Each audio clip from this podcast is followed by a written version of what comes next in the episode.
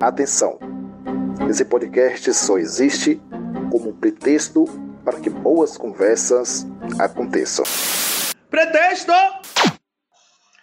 Estamos começando mais um programa incrível com a participação desses convidados que eu queria muito que tivessem aqui. Eu tô com muita saudade deles porque me lembra muito o momento onde a pandemia não existia, onde os tempos eram mais simples, onde a gente se divertia nos happy hours da empresa Uh, são dois estrangeiros que eu acho que têm histórias muito boas para contar aqui hoje. E esse programa eu espero que você tenha feito as malas, porque a gente vai conhecer Júlia e Pablo. E se pá, a gente conhece Dora. Dora tá participando, mas talvez você não veja ela aqui, porque ela ficou de mandar áudios no WhatsApp. Se Dora não participar dessa edição, ela vai precisar se retratar, não só comigo, mas agora com vocês também. Então, vamos torcer para essa húngara conseguir um sinal de internet adequado e mandar mensagem para a gente. Mas hoje eu quero que vocês escutam e recebam com muito prazer Júlia e Pablo. Eu quero que vocês se apresentem porque eu acho que é uma oportunidade única da gente se definir por quem a gente é. E a pergunta que eu vou fazer para vocês é: na viagem da vida, o que é que vocês trazem nas suas malas? Meu Deus! A mais pergunta fácil, né? Para começar, suave. Posso começar? Meu nome é Júlia Vergara, é só isso, curtinho. é, e bom, o que trago na minha mala, vou falar um pouco do que eu gosto. Eu gosto muito de aventura, ar livre, gosto muito de estar com amigos e minha família, que sinto muita saudade também, mas agora também tenho família e amigos por aqui, é, que vou levar na minha mala para toda a vida também. É, gosto de andar de bike, é, gosto muito de dançar, então na minha mala tem histórias de eu dançando salsa, que gostava muito e algum dia voltarei. É, gosto muito, sou apaixonada de conhecer novos lugares e agora estou nessa nova aventura que depois contarei. E basicamente é isso. Você esqueceu de falar de onde é que você vem, Ju. Eu sou argentina. É, detalhe importante, né? É, sou da Argentina, de uma cidade pequenininha que se chama San Nicolás, que lá está toda a minha família, meus amigos, e estudei por sete anos em Rosário, que é uma cidade universitária. Lá tem bastante brasileiros estudando. e aí um país maravilhoso, hermanos do, daqui do Brasil. E bom. Então, eu sou Pablo, Pablo Rufat Curtinho, é, eu sou espanhol e mais que trazer alguma coisa numa mala, seria mais uma mochila, porque eu sempre tive é, essas loucuras é, transitórias que me fazem fazer coisas um pouco como a, a galera diria sem pensar. Só que é, depois acaba dando tudo certo. E uma dessas coisas que acabou dando muito certo é eu vir para aqui, para Salvador. E é isso, na Espanha morava numa cidadezinha também muito pequena, nas montanhas, na fronteira entre a Espanha e a França. Uma cidadezinha de 2 mil habitantes, que metade do ano estava cheia de neve e aí, do nada, eu apareci aqui em Salvador, uma cidade de mais de 3 milhões de habitantes, que faz um calor mais que no inferno, porque ainda é úmido, que é o pior de tudo. Eu fico suando o dia todo. Mas, que além disso, eu gostei muito e já faz mais de 5 anos que eu estou aqui. Estou de boas. Olá, galera! Estou lendo a Idora. É, ouviram bem, em húngaro falamos primeiro o sobrenome e por mais incrível que pareça, o meu nome é só isso. Nada de Dora Landvai, de Jesus dos Santos ou Dora Maria de Conceição. Bom, é, minha história com o Brasil começou lá em 2015, quando passei um semestre em Portugal, na universidade. E aí comecei a me interessar pela língua, por surf, água de coco, água quente, como os brasileiros nas praias portuguesas costumavam falar. Aí não demorei muito com a decisão que até eu morrer quero morar no Brasil. E acabei o mestrado, juntei o dinheiro e vim para o Brasil em 2018. Então já tornei ungarana ou baianara, não sei como se diria. E neste momento, nem no curto prazo, não penso em sair deste país tropical que eu amo muito. Como é que vocês desembarcaram aqui no Brasil? E o que eu acho mais incrível da história dos dois é que são histórias de amor. Eu acho que são histórias de amor. E eu queria ouvir um pouquinho como é que vocês chegaram aqui. Como é que o Brasil cativou vocês e entrou no destino de viagem e ficou por tanto tempo, né? Pablo falou que ele tem cinco anos aqui. O que, é que fez vocês ficarem? O que, é que fez vocês chegarem? É, me fez lembrar de uma conversa quando conheci Pablo e ele me contou e falei, nossa, Deus, que coisa parecida, sou algumas vezes. é, então, primeiro eu queria falar que o Brasil já estava fazendo parte da minha vida, assim, meio que sem querer, porque eu estudava relações internacionais e estava aprendendo português é, como uma segunda língua que eu queria aprender e já estava conhecendo bastante coisa do Brasil, porque estava aprendendo com o livro que ensinava português de, de Brasil e tudo. É, e me apaixonei pela língua, por tudo que estava aprendendo. Gostei muito mais de aprender português do que inglês na minha vida. E aí depois estava terminando a faculdade e não sabia muito bem o que ia fazer na minha vida. E aí comecei a trabalhar numa ONG, que é a IESEC, e pela IESEC a gente recebia vários intercambistas lá em Rosário. E aí um desses intercambistas era o Léo, que é baiano, de Salvador, que chegou lá em Rosário, fez um intercâmbio e eu conheci ele lá. E é, foi nesse intercâmbio dele na Argentina que a gente se conheceu numa festa no dia do meu aniversário, muito doida a história. E eu falei, pronto, é do Brasil, vai durar um mês que ele já ia embora e acabou. Só que depois ele terminou o intercâmbio, eu fui fazer um intercâmbio em Recife, que já estava programado de antes, assim. E estando em Recife, ele me convidou para conhecer Salvador. Então eu tive a oportunidade de conhecer Salvador antes de vir morar, de fato. E aí a história meio que começou a continuar. E eu, para mim, em qualquer momento acabava, mas continuava e continuava. Aí ficamos lá na distância, me formei, e aí começamos a falar, e se você vem para Salvador? E beleza, foi assim que eu desembarquei em Salvador em janeiro de 2017 para começar essa aventura, essa, essa relação com o Leo. É, e também uma nova experiência de vida para mim, né? Então, eu procurei também fazer intercâmbio quando chegasse em Salvador para não chegar assim do nada e não saber o que ia fazer, ter meu primeiro emprego em outro país. É, e bom, foi mais ou menos essa história, uma história de amor que deu certo, porque estou até aqui, até agora com ele e já tem também quase quatro anos. Rapaz, é, é verdade, nossas histórias são muito parecidas. Mas, mas até no detalhe do aniversário, também é muito parecido. Porque se conheceu no aniversário também? Porque, vamos lá. É... Olha, primeiro deixa eu falar um negócio aqui, Júlia. Eu não quero minhas palavras, eu não quero minhas histórias. A gente tá gravando esse programa de noite que é para as crianças já ter ido dormir. Então você me conte essas histórias direito, que eu sei que essa historinha assim de, ai, ah, eu conheci o Léo, foi um negócio. Eu sei que rolou uma putaria aí nessa história. Rolou um negócio, rolou um, uma paixão, um calor, uma emoção. E eu quero isso, eu quero emoção nessas histórias. Mas pode contar, Pablo, como é que foi esse aniversário? Agora já sabendo, né, que o programa é mais 18, aqueles. tá. É... Não, então é isso. É... Minha história também, eu trabalhava lá na Espanha, numa cidade chamada Saragossa. E para meu aniversário, que era o, que é o dia 9 de novembro, é, o, meu, peguei... o meu é 8. O seu é 8 de novembro? É. É sério? É sério. Rapaz, tá tudo. tudo interligado. Interligado.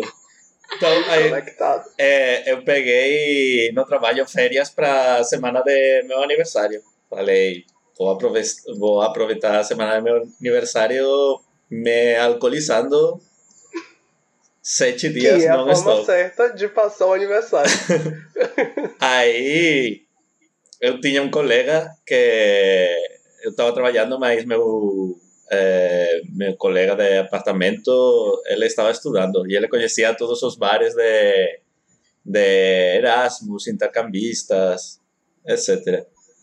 Aí não foi no meu aniversário exatamente, foi três dias depois, no dia 12, que a gente foi para um para um bar onde os intercambistas faziam festa toda quarta-feira.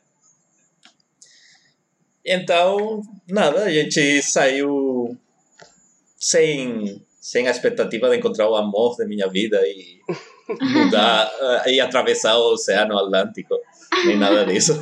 Só queria É. beijar umas bocas. É. E o que não são bocas também. Mas o, o objetivo, na verdade, era sair para beber, ficar doido e volver para casa. Mas aí que conheci a Clara, que estava fazendo as Ciências Sem Fronteiras lá na mesma cidade. A gente se conheceu no bar.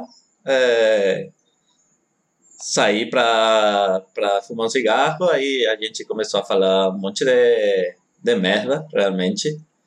Porque a gente, inclusive ontem a gente estava lembrando que quando nós nos conhecemos, eh, essa noite a gente só falou um monte de besteira, um monte de, de, de burrice, um monte de, de merda. A gente ficou eh, rindo de um cara que eu acho que era belga, que era muito alto e a gente chamava ele de Courtois, o goleiro do Real Madrid. É, a gente, sei lá, a gente ficou é, grudado na parede porque fazia muito calor e só a parede estava gelada. E a gente ficou assim, grudado na parede, tempão falando. Enfim, a gente se conheceu é, sem, sem nenhuma expectativa, mas é, foi uma noite muito boa. É, na, ela morava num apartamento com mais intercambistas, eram cinco no apartamento dela. E a gente foi para o apartamento dela com meu colega e, e outra amiga dela e para comer macarrão, para fazer macarrão, porque a gente estava com muita fome de, de bêbado, né? É, só que eu acho que a gente acordou outra colega dela que estava dormindo, se montou aí uma putaria, acabou que na primeira noite não culminamos a situação, mas foi muito bom. E a gente decidiu continuar se vendo. Na seguinte semana a gente saiu de novo. Eu levei ela para é, comer tapas. É, a clássica é, técnica de sedução do espanhol. É, Como assim? é porque eu levei ela por. é, Na Espanha a gente quando sai assim para comer alguma coisa não vai normalmente num restaurante e fica sentado e janta. Tipo, Sim. a gente vai de barzinho em barzinho, é, em cada barzinho a Ai. gente pede uma cerveja e uma tapa, que é um, uma raçãozinha de alguma comida. E, e a gente saiu, continuou se vendo, só que aí, isso foi em novembro, eh, ela voltava para o Brasil em agosto, acho, julho, agosto, agosto. Mas a gente passou o, todo esse tempo juntos, eh, foi muito massa, já levei para casa dos meus pais, que se conheceram tal.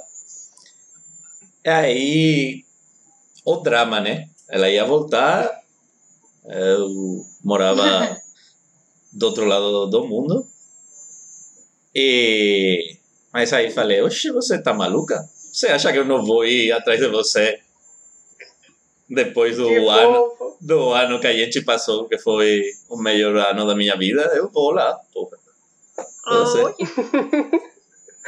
ah, e... ele usou, ele usou porra, eu tava aqui esperando, eu fiz assim, será que a BNidade já chegou nesse povo? Porque quando ele falou do calor, eu fiquei esperando ele falar um calor da porra, ele é. não falou, aí agora ele é soltou. Porque, é porque ainda não tinha pegado o, o, o ambiente da conversa, mas se, ah, se pode se pode xingar, eu xingo. Eu melhor Xinga, faço em português. Pode falar. Melhores xingamentos.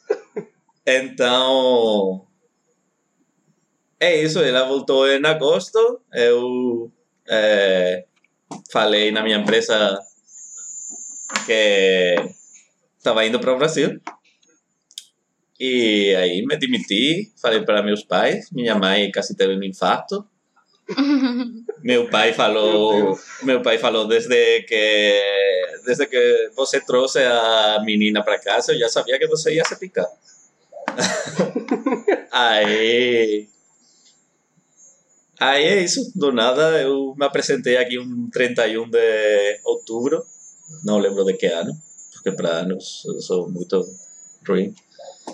E, e pronto, cheguei aqui, como a gente fala é, na Espanha, com uma mão na frente e outra atrás, sem nada. Não, na verdade, eu, eu, tinha, eu tinha economizado dinheiro, né? Mas eu tava, eu cheguei sem, sem trabalho nem nada. Mas foi massa, foi, me, meus sogros me acolheram durante um tempo e, e aí é, comecei a faculdade, comecei a estagiar, comecei a trabalhar e aí a gente se encontrou na Cubos. e até, até hoje. Sim. E aqui é isso estamos. que coincide também. Meus sogros hum. também me acolheram. Quando eu cheguei.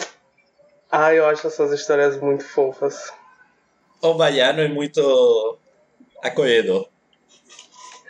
Sim. Sim, e eu tinha uma visão de que essa, esse acolhimento e essa questão mais próxima era uma coisa muito nossa. Mas eu acho que esses países que então, o de vocês, por exemplo, pesquisando um pouco mais sobre a Argentina, pesquisando um pouco mais sobre a Espanha, eu percebi que há um grau de proximidade entre as pessoas também. Por exemplo, é, tem um saludo na Argentina. Júlia, que história é essa de que os homens andam tudo se beijando no rosto para se cumprimentar? Ah, sim.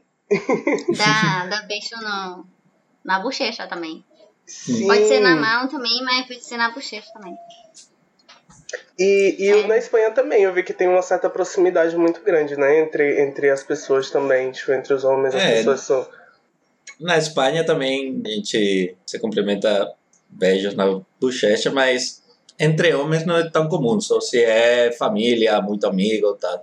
Eu acho que o saludo é uma, uma peculiaridade argentina do cumprimento. eu achei muito. Eu fiquei, nossa, que negócio mais. Mas a diferença. Esse aqui vocês dão dois beijos. A gente hum. vai dar um.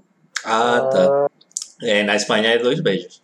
Ah, onde? Hum. Aí no início eu dava um beijo sim e ia embora e ficava uh, esperando que eu desse dois beijos assim, no início. Rapaz, eu tive um problema com isso dos dois beijos quando fui a fazer estágio na Inglaterra.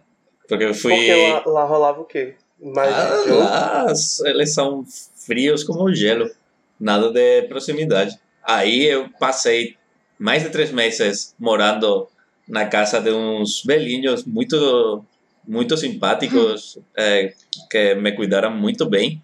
Aí quando já ia embora, eu fui dar um um abraço e dois beijos à, à mulher, né? Aí acabou uma situação muito tensa porque eu fui dar os beijos e a, a, a, velha, a velha ficou, que isso, rapaz? e foi bastante tenso. Nossa, rola vários desses hábitos que são. Não, a gente não pensa muito, né, na hora de fazer. Hoje mesmo rolou uma coisa engraçada que foi aniversário de um rapaz da minha equipe. E aí, instantaneamente, a gente começou a cantar parabéns para ele, todo mundo batendo palma assim ao mesmo tempo. E aí, um dos rapazes disse que fez intercâmbio recentemente para fora, e aí ele falou que, menino, eu tava com saudade de, de parabéns aqui, porque lá o pessoal canta e não faz esse escândalo todo de bater palma durante é, o cantar o parabéns. Então, ele, ele ficou bem felizinho, assim, pelo. Rapaz, pela- eu, eu vou te falar que eu cheguei, cheguei aqui no Brasil no 31 de outubro, né? É, em, no 9 de novembro é meu aniversário. Clara me, é, me levou para jantar no Outback. Sim, E a filha da puta falou que era meu aniversário para os garçons. Você não imagina o susto que eu levei quando todo esse bando de arrombados chegaram aí com as colheres. Vem, eu fiquei a, a isso de voltar para a Espanha. Mandar, mandar o Brasil tomar no cu. traumatizante. Foi, tra foi traumani- Eu tô traumatizante. né? surpresa. Eu tô surpresa como o Paulo fala muitas gírias. É sério. Ele já fala Eu muitas também. gírias. Sim, Eu não consigo. incorporou Eu tudo. entendo todas, mas não consigo ainda. Eu, É, só eu falar que o programa era proibidão que ele começou a largar tudo, eu amei. É porque, na verdade, agora com, com o confinamento, com o confinamento eu só falo com Clara ou com o grupo de WhatsApp que são todos pior que eu. Então a gente só faz que xingar. E meu, meu português só está evoluindo em xingar. Xingar cada vez mais. Estou preocupado Deus, com chegou isso. Na entrevista, chegou na entrevista do emprego novo afiadíssimo. Oxe, chega, Ai. chega aí o, o product owner, fala que não pode subir para produção e começa a xingar ele. Tem uma Não. coisa sobre, sobre o idioma que é bem, perto, bem próximo, né? O, o espanhol e o português têm algumas proximidades. E eu fico pensando, na hora de aprender algumas coisas, eu lembro que, é, vez ou outra, a gente perguntava, Ju, como é que fala tal coisa? Porque pra gente significa algo e pra vocês, não. E eu queria Sim. saber se rolou, logo no início, algumas, alguns conflitos em relação a, a essa comunicação. Pablo hoje está se comunicando muito bem, tá adotando gíria e tudo, mas no início, como é que foi essa, Tá. essa barra aí? Eu sempre me lembro de quando eu estava em Recife fazendo intercâmbio. É, porque tem muitas palavras que existem nas duas línguas, mas significa coisa diferente. E aí um, um colega tinha me pedido, ah, Júlia, me traz a xícara, uma xícara. E aí eu fui na cozinha e peguei uma colher e trouxe uma colher pra ele. E ele falou, não, xícara. Coisas assim, no início tava bem perdida mesmo. É, no, Mas sim. no começo é, é complicado por algumas palavras, porque a construção gramatical é bem parecida. Sim. Mas tem Sim. muitas palavras que, obviamente, são. é, vocês, é, tristemente, não têm a melhor letra do castelhano, que é a N. Que é uma Como é? N. Uma N com um tio, Sim, sim. que faz o som nhé. Nhá, nhi. Nhé. Ah, a gente tem o NH. O NH não, não tá substituindo, não? NH. o LH, né? É de nhé, de. de... Ai, não, nenhuma palavra com NH. Me veio à cabeça agora. Mas o, o, para mim o mais complicado e que eu acho que ainda não consigo fazer direito é o A com tio, é, Juan? o caminhão, não. Esse, essa A nasal Sim. é, é Ah. uma forma, é uma pronunciação muito complicada para mim. Do não. Sim. É, É, Solta o não aí, Pablo, pra eu ver. não. Ai, ai, tá ótimo. Bom, fala agora um não vou de caminhão, não. Eu vou de avião. Porra. Não, a, a, a maior. é, a maior. hum, A, a frase mais complicada que já me falaram é, e que eu não conseguia pronunciar direito era. é, como era? Cair no poço, não poço. Ah, É, era assim. Cair no poço, não poço. Mas É, é, porque poço, não pronuncia, poço. é, é, poço e poço não se pronuncia igual, né? É, Só que posso e Pra, posso. pra mim, ou é como é, avô de a mim mãe de, a mãe de seu pai? e avô o pai dessa mãe. É, eu falo sempre isso, avô mulher, avô homem, para é. poder... Qual a diferença? Eu, eu, não consigo entender. Porque em espanhol ah. é abuelo, abuela. É. Então, muda, né? Em português eu não consigo entender a diferença. Tipo, quando eu peço para alguém parar e falar avô e avô, não sei, é, devagar, aí eu consigo captar a diferença. Mas assim, na fala, quando me fala na avô, eu não, sou, não sei o que tá falando. É. Não sabe se é o homem ou a mulher. Vocês têm mais vocais, mais vocais que a gente. É porque, na verdade, elas acabam tendo sonoridades bem, bem diferentes, né? Diferente. Tem uma piada que eu adoro, que é a das galinhas. E aí o meme das duas galinhas. E uma das galinhas está fazendo café para outra. E a conversa é assim: pó, pó, pó. E a outra faz pó, pó, pó. Tipo, hum. não sei se vocês entenderam. É pode pôr o pó. Sei. E a outra fala pode pôr o pó. E, e é só isso. Tipo, é só a, a situação diferente no ó que causa toda essa confusão, né? É o não, posso e o posso. E outra coisa, que a gente não está aprendendo português. A gente está aprendendo baianês. E, é exatamente aqui que eu quero chegar. Eu quero saber se vocês estão afinados nas gírias baianas, na gíria do baianês.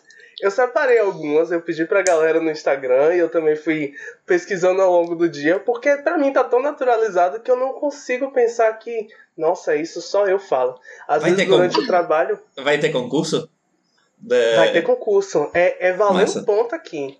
Valendo ponto. É, é, a competição é real. Quem souber. O, o, a, vou falar uma palavra, né? Vou falar uma situação e vocês vão ter que me, me descrever o que é essa gíria. O que é que eu tô querendo falar com isso? Né? Tá. E aí quem souber vai ganhando um ponto. E a gente vê no final quem é que ganhou. Essa é a primeira brincadeira aqui. Depois a gente, vocês vão ser submetidos a várias torturas psicológicas.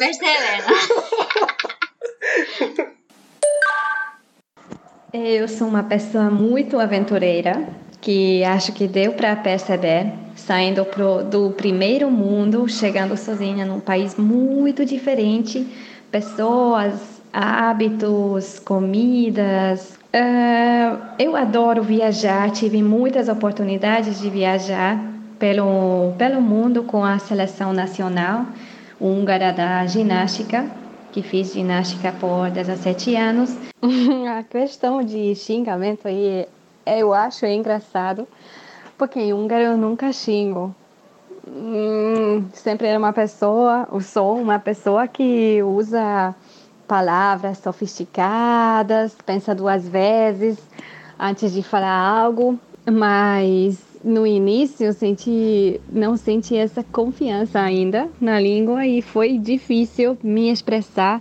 E muitas vezes aconteceu que tinha, um, tinha uma história engraçada, mas não consegui falar porque achei que não vou poder me expressar de forma engraçada, então melhor nem falar. Mas enfim, então sobre os, as, essas palavras, eu adoro usar o, a porra, a porra de calor hoje, o porra de fome. Oh, cadê o meu porra de celular? Eu amo usar porra. Tipo, sim, isso acho que agora pareceu estranho. Mas então adoro, adoro usar essa palavra. É, já me falaram, né, que o pior é a desgraça, que desculpa das pessoas que, que são sensíveis. Então isso não uso tento evitar, então isso não é no meu vocabulário do dia a dia. O que nunca uso, eu, tipo, bom pra caralho. Não sei, isso por algum motivo não, não consegui incorporar. O que uso é a bom pra porra. Eu prefiro muito, sai muito mais, de forma mais, muito mais natural. uh, Bom, sim, eu acho que acho que são essas palavras. O que gosto, sempre eu uso legal, massa, porque como eu aprendi português do Portugal primeiro, eh, não falava tão bem como hoje, mas comecei a aprender lá. Então, por exemplo, massa, aí não não se fala. E quando primeira vez eu ouvi massa, é tipo, que isso? Tipo macarrão? Como como assim? Você diz tipo bom para alguma coisa e por que você diz macarrão? Então isso gerou uma uma confusão primeiro. Me lembra, isso foi engraçado. Aí outra outra expressão que já não é tão delicada que meus favoritos colegas do apartamento ensinaram são tipo sapatão, caminhoneira, é, cortar rabo de macaco. Claro, essas, essas também não uso assim no dia a dia, mas, mas sei. Falando em pó, eu quero que vocês me digam, quando alguém fala para vocês que tá só o pó da rabiola, o que é que essa pessoa tá? Repete aí. Hoje eu tô só o pó da rabiola. Pior que já ouvi, agora não lembro mais. Fudeu. É o mesmo que o bagaço da, bagaço da laranja? É, é similar, exatamente. Significa que a pessoa tá então, acabada. quer dizer que eu tô acabada, assim, que eu tô achando um desastre. Olha, ganhei, ganhei um ponto. Ganhou um ponto, Ju. Ju saiu na frente. Se Ju saiu na frente, quer dizer que Ju é barril. Inclusive, eu diria barril dobrado. Isso. Muito bom. É a primeira bom. gíria que a gente ia ensinar. Barril, que pode ser Sim. bom, pode ser ruim, barril dobrado. Exatamente. O barril ele tem essa, essa questão, né? Que pode ser bom, pode ser ruim. Mas acho que Paulo pegou ligeiro a situação. É porque hoje ele tá no pique. Ele tá com o pique todo. Ah, eu No pique é, tá, tá ligado. Isso, É. tá animado. Deixa eu ver outra aqui. Ah, eu, algumas pessoas vão ouvir isso aqui e vão achar que é pura presepada. Ah, eu tinha ouvido. Isso, É. tá animado. Deixa eu ver outra aqui. Ah, eu, a- algumas pessoas vão ouvir isso aqui e vão achar que é pura presepada. Eu pensava que eu já tinha domínio das gírias. É, Que é bagunça. Um pouco, um pouco. Fulano é pura presepada, é exagero puro, ele tá exagerando muito, né? Ou então a situação vai dar muito ruim. Isso aí é uma presepada, meu. Isso aí é uma presepada. Adoro presepada. Tem também quando a pessoa tá de fuleiragem. Quando eu falo assim, não dá pra Essa- confiar. men- está mentindo, está inventando Sim. uma situação. Geralmente quando alguém te chama pra, pra alguma roubada, é uma situação que é assim, uma laranjada. Vocês já ouviram isso? Laranjada? Eu acho que eu vi, mas não saberia te dizer. Nossa. Geralmente quando tem a laranjada, tem um animal que não vai não. Você fala assim, quem vai lá é o... Coelho. Aqui a gente... O Quem vai lá é o coelho. coelho. Essa sim. Muito bom. E quando, quando a pessoa ela fala isso, é porque ela pegou o quê? Ela pegou a um sentido, sentido que a gente usa pra ficar ligado nas coisas aqui na Bahia. Pegar a visão. Se a pessoa diz Meu que não Deus. vai, é porque ela pegou a visão. Se eu Essa- falo pra você, se eu, se eu te dou um toque, eu fiz pra você pegar a visão. Essa eu nunca tinha ouvido, não. Tá avançado aqui. É um negócio Punk. E quando. E se tivesse fácil? Se tivesse fácil, vocês tinham comido com o quê? Nossa, a situação tá mole. Tá mamão com açúcar. Aqui a gente fala que fulano comeu com. Comeu com farinha. Comeu com Rapaz, farinha.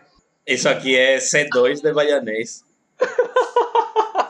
Eu não chego a tanto, não. Só tem as melhores aqui. Eu fiquei. Tem uns aqui que é, é, é um nível que, tipo assim, tem que falar um maionês muito avançado pra falar. Sim, É, Uma das primeiras coisas que a gente aprende aqui também é ficar de maresia, né?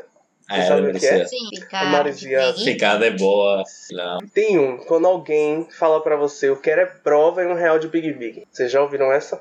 Eu quero o quê? Prova e um real de Big Big. Eu já vi essa frase numa camisa, dessas camisas que tem várias gírias. Se alguém falar Nunca isso pra vi. você, é que ela não tá acreditando de jeito nenhum no que você tá dizendo. Você tem que provar.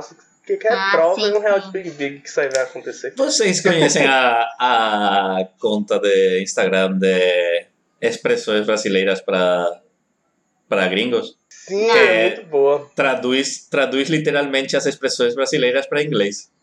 Exato. É muito engraçado. Dora me mandou esses dias também uma húngara que eu fiquei assim, não é possível.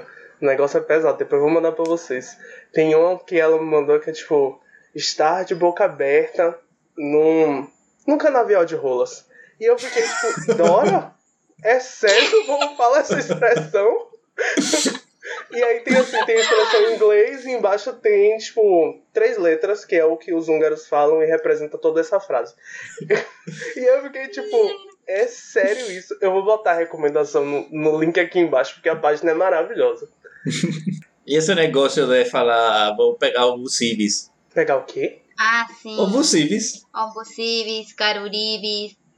Ah, isso, você sabe o que é isso aí? Isso aí é pra você É, eu não... sei. Não falar cu. É pra você não Porque receber. rima. Exato, a gente tem muito essa questão de, de que rima Aracajives, né? Tipo, Sim. porque vai rimar Tudo com. que termina termina com U. É, na, É, Espanha, na Espanha com- isso acontece com o número 5. Por quê? Ah. Qual é Na Ah, Argentina vão também tem essa rima. Com quatro. Com 4? É, mas não quero explicar não. Ai, vai ter que explicar assim que eu tô aqui voando. Primeiro papo porque- com 5, Não, que eu não. entendi. Na Espanha é. Se você fala 5, o mais provável é que alguém fale pra você por el culo te la inco. Meu Nossa, Deus. baixaria. É baixaria total. Júlia, esse momento Não, é o meu é briga. baixaria pior ainda. baixaria total. Assim, não, não falta. Fica aí, ouvinte. Pode pesquisar o que acontece com o número 4 na Argentina. Como a gente diria aqui na Bahia, é de lenhar um negócio desse. De lenhar. Olá, ouvintes do Pretexto. Eu tenho um caos para contar em relação a perrengues em viagens internacionais. Assim, eu vivi alguns, tá? É, mas esse para mim se destacou é, que basicamente foi o seguinte: eu tava com uma amiga em Amsterdã, né? Então já entendo o perrengue chique. E eu tava com ela, só que a gente não tinha dinheiro para ficar em um hotel, então a gente pagou um hostel é, com de quarto feminino, né? Não sei se vocês sabem, mas tem a possibilidade de você alugar um hostel, um quarto com pessoas, tipo, homens e mulheres, ou você pode segregar o gênero do, do quarto. Então a gente optou por colocar um quarto só com mulheres. Então era eu, ela e mais, sei lá, quatro meninas que a gente não conhecia, tipo, aleatórias do mundo. Beleza, aí o que acontece? Eu tenho muita dificuldade para dormir com barulho. Então, ronco, obra, essas coisas para mim é muito difícil. Então, eu sempre quando eu viajava, eu levava o meu protetor auricular, né, meu tapa-ouvido, para eu não ouvir barulho e conseguir dormir bem. Até aí, tudo bem. Estava eu e minha amiga né, em Amsterdã e tal. Fomos passar uma, duas, duas noites lá. E aí, no último, no último dia de noite, eu né, botei meu tapa-ouvido, dormi. Ok, só acordo no dia seguinte. Com minha amiga falando, Fernanda, esse tapa-ouvido funciona mesmo, né? Aí eu falei, ué, o que rolou? Aí ela disse que simplesmente no meio da noite, uma das meninas entrou no quarto com um homem e eles começaram a transar no quarto, fazendo barulho. E, tipo, minha amiga começou a surtar. Ela começou a fazer um barraco. Ela chamou a administração do hostel e eu simplesmente dormindo o tempo inteiro. Então, assim, é apenas o auge de cada dia. Essa foi, esse foi o meu relato aí de perrengue chique. Júlia voltou! voltou? Voltou. Júlia tá ouvindo a gente, Ju. Voltei. Eba! Porque a senhora tá no meio do mato, né? Você falou que tá vivendo uma aventura nova. O que é essa aventura nova que você tá vivendo? Então, galera, tem um Instagram da gente que podem seguir, é o Mochila Animal. a gente decidiu deixar o apartamento onde estávamos morando para ficar morando em diferentes lugares por um tempo. Aproveitando o trabalho remoto, é, e a nossa primeira experiência está sendo em Boipeba. Aí a gente começou por lugares perto para manter assim a gente se cuidar, porque estamos na pandemia ainda, mas é, com cuidados necessários, mas começamos a viver essa aventura. Sim. E aí Eu- já estou coletando muitas histórias de viver na natureza. Muitas, muitas histórias. Muito que bem. Que massa, queria, vol queria voltar para a natureza também. Para minhas montanhas. Saudade. Tem uma coisa das montanhas, quando o Pablo falou sobre, sobre esse contato com a natureza, que foi sobre. São caracóis? São. que foi? Foi um prato que você me falou. Que eu falei assim, não é possível, Pablo. Caracóis. Você come isso, caracóis, delícia. né? E eu fiquei, é sério? Me conta dessa iguaria que é esse prato. caracóis. São Também uma Ju. delícia. Eu tive que pesquisar porque eu fiquei imaginando a baba do, do caracol lá, tipo, uma que a baba Mas- parece o quê? Mas espera, não, espera aí. Primeiro, é, os caracóis lá é, saem quando faz calor e chove.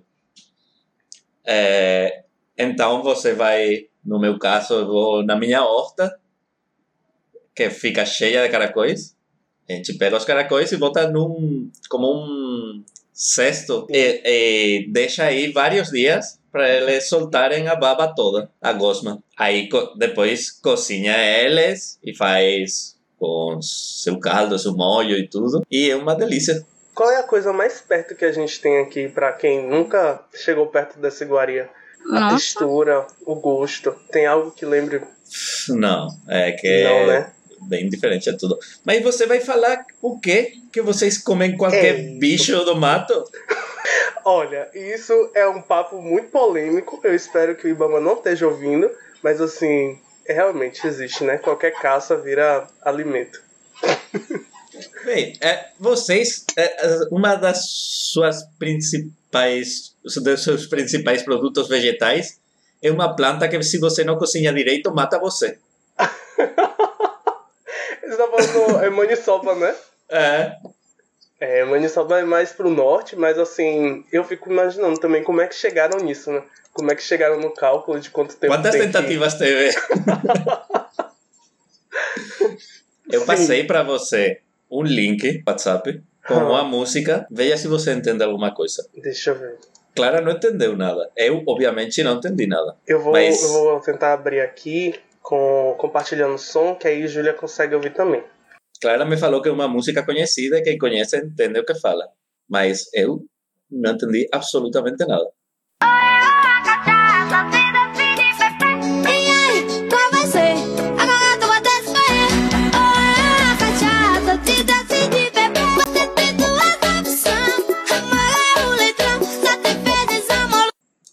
não, ent- não entendi nada. Eu entendi cachaça e bebê, pode ser? Essa música ela tá estouradíssima, ela tá assim, perfeita. música do verão. Você não conseguiu entender, Pablo? Você já tinha ouvido essa música, Ju? Eu não, mas adorei. É, é um menino que canta, da Bahia, inclusive. Ele fala, e aí, qual vai ser? Agora você vai ter que escolher. Ou é eu ou a cachaça. É, decide aí beber, eu acho. Acho que é isso. Sim. Bom A saber. cara de Pablo de não entendi, foi nada. Tá bom, então. Aquela foi a sua reação, você ficou igual o rapaz. Só pensando, meu Deus, É. o que é isso? A gente tava falando de comidas estranhas e Júlia, Júlia, eu não posso falar mal da comida, porque assim, a gente ainda tem um quê de esquisito. Porque, porque enquanto, enquanto a Espanha, Pablo, me desculpa, mas eu vou ter que falar. Enquanto na Espanha a galera tá comendo tapas, que é tipo amendoim. Como é que você leva a menina pra comer, tipo, o amendoim do bar que a- o pessoal dá, porra? Você sai com a menina Que- no, no primeiro encontro e vai comer tapas. Que amendoim, rapaz? É, um qualquer coisa. Um tapas é um Que qualquer coisa. amendoim, rapaz? É um, é um mexido Man, lá da tem- cozinha. Tem, tem tapa de qualquer prato da culinária internacional. Só que é pequenininho para você comer um e ir para outro e comer outro. Mas qualquer prato da culinária internacional, alguém fez uma tapa. tapa disso. Tudo bem. É. Mas você tem caracóis, então tá um negócio meio difícil essa, Hum. essa batalha É. aí. E Júlia tem o quê? Saudade. Júlia tem doce de leite quando ela volta de viagem, ela traz pra gente. Mas vocês, Deliciosa tarta. vocês têm choripan. Para que querer mais coisa? Choripan, sim. Choripan é maravilhoso. O que é choripan? É como Chorizo se fosse um sanduíche de tipo calabresa, linguiça, não sei. Ah, sim. Mas é uma forma de, de, de explicação. Que, porque a linguiça, né, e a calabresa é muito diferente do chorizo, que é lá na Argentina, né? E muitas pessoas combinam com o famoso chimichurri. Hum, maravilhoso. Aí você chega em Buenos Aires, tem uma galera vendendo eh, na, na rua. É o cachorro quente da Argentina. É, nem se compara, mas tem. é, Pisou nem cachorro compara. quente, Pelo chora. amor de Deus. Sim, é muito gostoso mesmo. Uma, uma das coisas que eu mais sinto saudade da Espanha, além do jamón, é o chorizo. Boa noite, pessoal. Boa noite, Luquinhas. Minha pergunta vai ser para a Dora. É, para quem não sabe, Dora é minha colega de apartamento e eu vim aqui por meio desta para expor ela. Eu vou expor ela sim e é, por conta das comidas assim que ela come, né? Umas misturas assim loucas. Uma vez ela comeu, tipo, fez um cuscuz, mas o, quais, quais foram os acompanhamentos do cuscuz, né? Que ela fez um cuscuz, botou. Aí ela botou tomate, pimentão cru, o queijo cru e o bacon do jeito que ela tirou da geladeira. Ela só cortou e botou. Aí eu fiquei.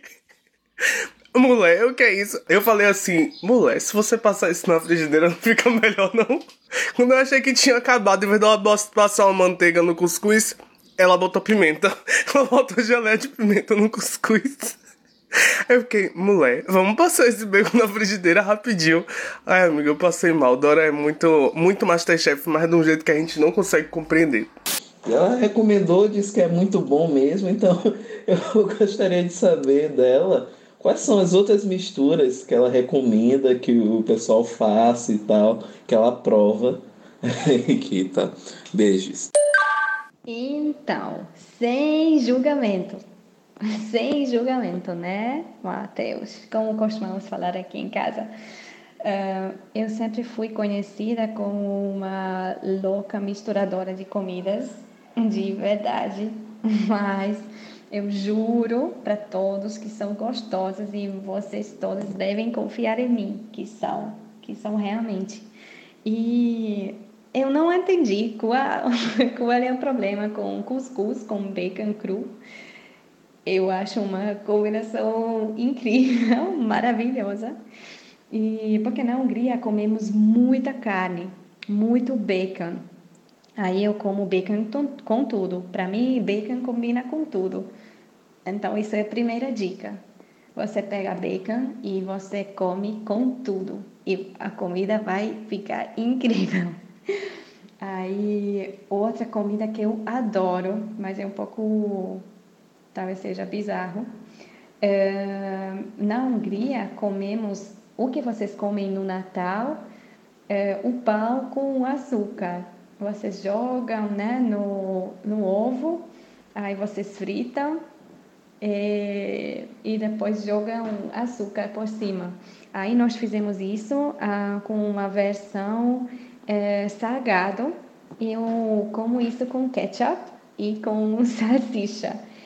Meu Deus, se pudesse agora fazer para para mandar virtualmente para todo mundo que ouve esse esse podcast, ah, aí seria bom para poder provar que que são combinações absurdas, mas incríveis. Eu tô aqui gastando e falando mal da, da- do caracol de Pablo, mas assim, a gente tem umas comidas bem estranhas também, né? Que você bate o olho de primeira e você faz, eu vou comer isso mesmo. Maniçoba. Ele falou da maniçoba, que é o prato pra morrer, se não for bem, bem cozido. Mas eu tô falando de coisa mais peculiar e mais dia a dia mesmo, tipo, dobradinha, caruru. Você olha a cara do caruru e você fala, tipo, Ah, isso mas tem cara de, de negócio feio, né? Negócio meio esquisito. dobra, dobradinha, sarapatel, tudo isso de dentro do bicho eu acho Sarapatel. maravilhoso. E é gostoso, mas é gostoso, é isso que eu tô falando. Muito bom.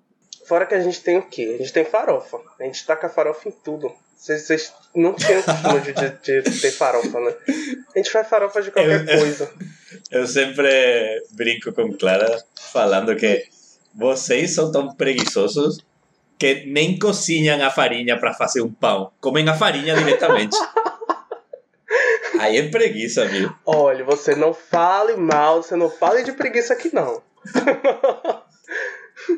Mas é, é na Espanha a gente é doido por pão. A gente come pão pra caramba. Em todas as refeições come Ah, pão. Argentina também. É muito bom. Que quando você chega num restaurante na Argentina, sempre botam na mesa pão. Antes de, da comida chegar, pra você comer pão com um pouquinho de queijo, alguma coisa. Sim, é um costume que tentam. Ah, mas alguns restaurantes por aqui, né? Mas, tipo, na nossa mesa e no nosso dia a dia mesmo, não, não é tão frequente. E qualquer, qualquer comida com molho, com caldo, o pão é maravilhoso porque no final da comida você pode passar o pão tudo pelo molho e come o pão cheio de molho. Adoro. Muito bom. Aí, um- a- uma coisa que vocês perderam por, por, por deixar entrar os portugueses em lugar dos espanhóis. Aqui a gente tá com a farofa em tudo. Qualquer caldinho de feijão a gente tá com a farofa. Qualquer, Sim. qualquer, qualquer comida com um pouquinho de molho a gente já tá com a Bom, farofa. isso, isso foi, pra mim foi um choque de no prato ter várias coisas assim, tipo, tem purê, tem arroz, tem salada, tem farofa, tem Sim. carne, são muitas coisas assim, as pessoas misturam tudo Aham. assim. Estranho. Ah, tem feijão, tudo, tudo num prato só. Também e eu tava complicado. acostumada, tipo, uma carnecinha, salada e no máximo arroz, ou, ou batata, ou macarrão. Durante nosso almoço era assim, né? Eu Assim. perguntava, Ju, o que é que tem no seu prato? Ela com duas palavras definia. E aí no meu era tipo, ai, tem um, senta que lá vem história. Porque tem tudo. tem todo um combo. Olá, pretexto, tudo bom? É, eu tenho sim um perrengue internacional que gostaria de compartilhar com vocês, porque ele não foi só um perrengue internacional, ele foi uma situação que me causou um conflito interno e, como sempre, me trouxe a reflexão sobre o capitalismo e sobre como a opressão do homem pelo homem é bizarra e cruel. Três amigos e eu fomos passar o Natal e o Ano Novo de 2017 para 2018 em Buenos Aires. E a viagem foi excelente. A gente comeu pra caralho, a gente bebeu pra caralho, a gente conheceu coisa, muita coisa. É, foi muito divertido, foi muito massa. No dia 2 de janeiro, nós fomos ao aeroporto para voltar para casa. E aí nosso voo era Buenos Aires, São Paulo, São Paulo, Salvador. Toda certinha, assim, a gente ia ficar menos de uma hora em São Paulo só para entrar no avião e vir pra cá. Só que quando nós chegamos ao aeroporto, ficamos sabendo que o nosso voo estava atrasado lá em Buenos Aires. A gente não sabia o porquê. Ficamos algum tempo sem saber porquê. E aí começamos a ficar muito preocupados. A gente foi reclamar, dizer, porra, mas a gente tem um voo lá em São Paulo para Salvador e aí tá comprado, como é que a gente vai fazer? Ficamos reclamando por um tempo, porque né, tem que reclamar. Ficamos muito preocupados, todo mundo estava pistolado já, mas não tinha muito que a gente pudesse fazer. Até o momento em que soubemos qual era o motivo do atraso. E era uma greve que os trabalhadores do aeroporto, é, daquela galera que fica botando a mala no- na aeronave, esse pessoal, todos eles estavam em greve. E a reivindicação era salário. E aí pronto. Eu, eu e os meus amigos, nós ficamos numa situação difícil. Porque nós queríamos ir embora, nós estávamos muito preocupados com o nosso voo em São Paulo, é, só que a gente não achava mais que era válido reclamar, porque estava havendo uma movimentação trabalhista organizada e que tem que existir, tem que se fazer uma pena que tenha que existir, tenha que se fazer e uma pena maior ainda que eu esteja naquela situação e tendo que esperar. Mas a gente parou de reclamar e começamos a apenas esperar. Isso durou algumas horas, tipo umas seis horas esperando no aeroporto. Depois de algumas horas, nós fomos liberados, então tudo se resolveu bem. Mas é isso. O meu caso internacional foi esse. Eu estive no meio de uma greve de trabalhadores de aeroportos em Buenos Aires, do nada, e precisei mudar todo o meu comportamento diante da situação, justamente por ser uma greve, que é uma existe por uma falha no sistema capitalista e no sistema que a empresa organiza seus trabalhadores, claro, mas não foi uma falha de tipo, técnica maluca. E é isso. É o meu caso. Beijos. Apoiem as greves, as greves são importantes, elas precisam existir e foda-se o capitalismo. É nóis. Beijinhos. É, falando um pouco desse choque cultural que vocês sofreram tá chegando aqui, tem uma amiga que mandou um áudio perguntando pra vocês dessa percepção e eu vou dar um play aqui agora. Então, eu queria saber dos estrangeiros que vieram morar em Salvador. A primeira impressão que eles tiveram dos, do sistema de transporte público, dos ônibus especificamente, né? Porque aqui é meio peculiar. Os ônibus que andam pelas ruas, boa parte são idosos, né? Mal cuidados, muitas baratas. Fora também que às vezes entram ambulantes para vender, alguns motoristas mal educados que não param no, não param no ponto, que andam em alta velocidade, né? Então, queria saber o, a impressão deles porque e comparar com a, a cidade, o país em que de onde que eles vieram, né? Porque Eu que fui para o Canadá e usei o sistema de transporte público lá, os ônibus e tipo uma realidade totalmente diferente, né? Tem a pontualidade, que os ônibus param no ponto, se não precisa você pedir para parar. Se tem um, um, uma pessoa no ponto, eles param mesmo que a pessoa não vá pegar o ônibus. Então eu queria saber a opinião deles. Sim, sobre o transporte público foi foi um choque mesmo. É, não é que na Argentina ele seja o melhor dos mundos, não. Mas, assim, quais foram hum, meus, meus choques? É, a velocidade que ela falou. Então, quando eu já subi na cada ônibus, já passei por momento que falei, meu Deus, esse motorista tá louco. Porque ele é muito rápido. É, tem, e ele chega muito rápido na parada, já tive que correr. Foi, foi minha aventura no ônibus foi bem doido mesmo. E um erro que eu já cometi no ônibus foi de comer picolé, porque ele derreteu logo todo e aí eu falei nunca mais na minha vida vou comer picolé no ônibus. É, e no início foi bem desafiador, porque eu entrava no ônibus, falava para o motorista, é, tipo, esse ônibus me deixa na UFBA, e o motorista nunca me entendia quando eu falava UFBA. E aí eu, eu repetia UFBA, e aí ele não me entendia. E aí sempre aparecia alguém abençoado no ônibus que ficava em pé e me falava, me ajudava, repetia para o motorista, ou o cobrador me ajudava. Sempre assim. Passei por algumas dificuldades de linguagem aí. Isso é uma coisa que tem em Salvador, Sim. que para todas as dificuldades que Salvador apresenta, sempre tem uma pessoa aleatória da rua que vai ajudar você. Sim, é verdade. Isso, isso sim, é a, a, melhor coisa que, de Salvador. Eu ganhei meu primeiro ponto de, de baianidade quando ia andando pela rua, minha baiana quebrou e uma senhora aleatória me ajudou a consertar ela com um grampo. Oh, nossa, que fofo, muito bom. Ah, que legal. Gil, você falou sobre esse, esse momento do ônibus e eu só lembrei de uma frase que é tipicamente baiana, tipicamente a gente dentro do ônibus em Salvador, lotado, e o motorista correndo, e todo mundo se junta num grito só, que é tá carregando boi, motorista! Vocês já passaram por essa situação maravilhosa? Peraí, motor! Ô ponto, ô ponto, ô, motor! ponto, motor! E o abre o fundo, abre o fundo! Sim! Ai, muito bom. E Vem. todo mundo batendo. Exato. E, e tem é. essa cultura de se ajudar, porque o ponto não é seu, quem vai descer é outra pessoa, mas você grita o ponto junto, hum. você bate lá na traseira do, do ônibus para fazer barulho junto, para ajudar a pessoa, porque poderia ser você nessa situação. Menino, eu uma vez cheguei em Lauro de Freitas de ônibus. Meu Deus, você queria ir pra onde? Não, eu morri, assim, aconteceu. sem, sem, sem querer. Porque no, no começo de eu estar aqui, que ainda não estava trabalhando, é, Clara ia para trabalhar e eu ia de aventura no ônibus. Vamos dar um rolê. Vamos dar um rolê. E às vezes chegava em lugares que Clara me falara, rapaz, como é que você entrou aí tão de boas? Eu, sei lá, eu apareci lá e, e voltei andando. Mas nunca tá passou uma situação tipo, claro, assim, não sei voltar. Ou.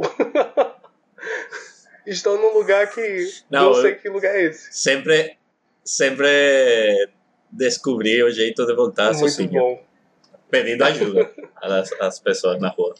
O que mais me chocou a mim dos ônibus aqui é, primeiro, a catraca, confiança zero na população. Por quê? O que é que tem a catraca? Na Espanha não tem catraca. Ah. É, assum, é, entre aspas, assumido. Na Argentina que, também não.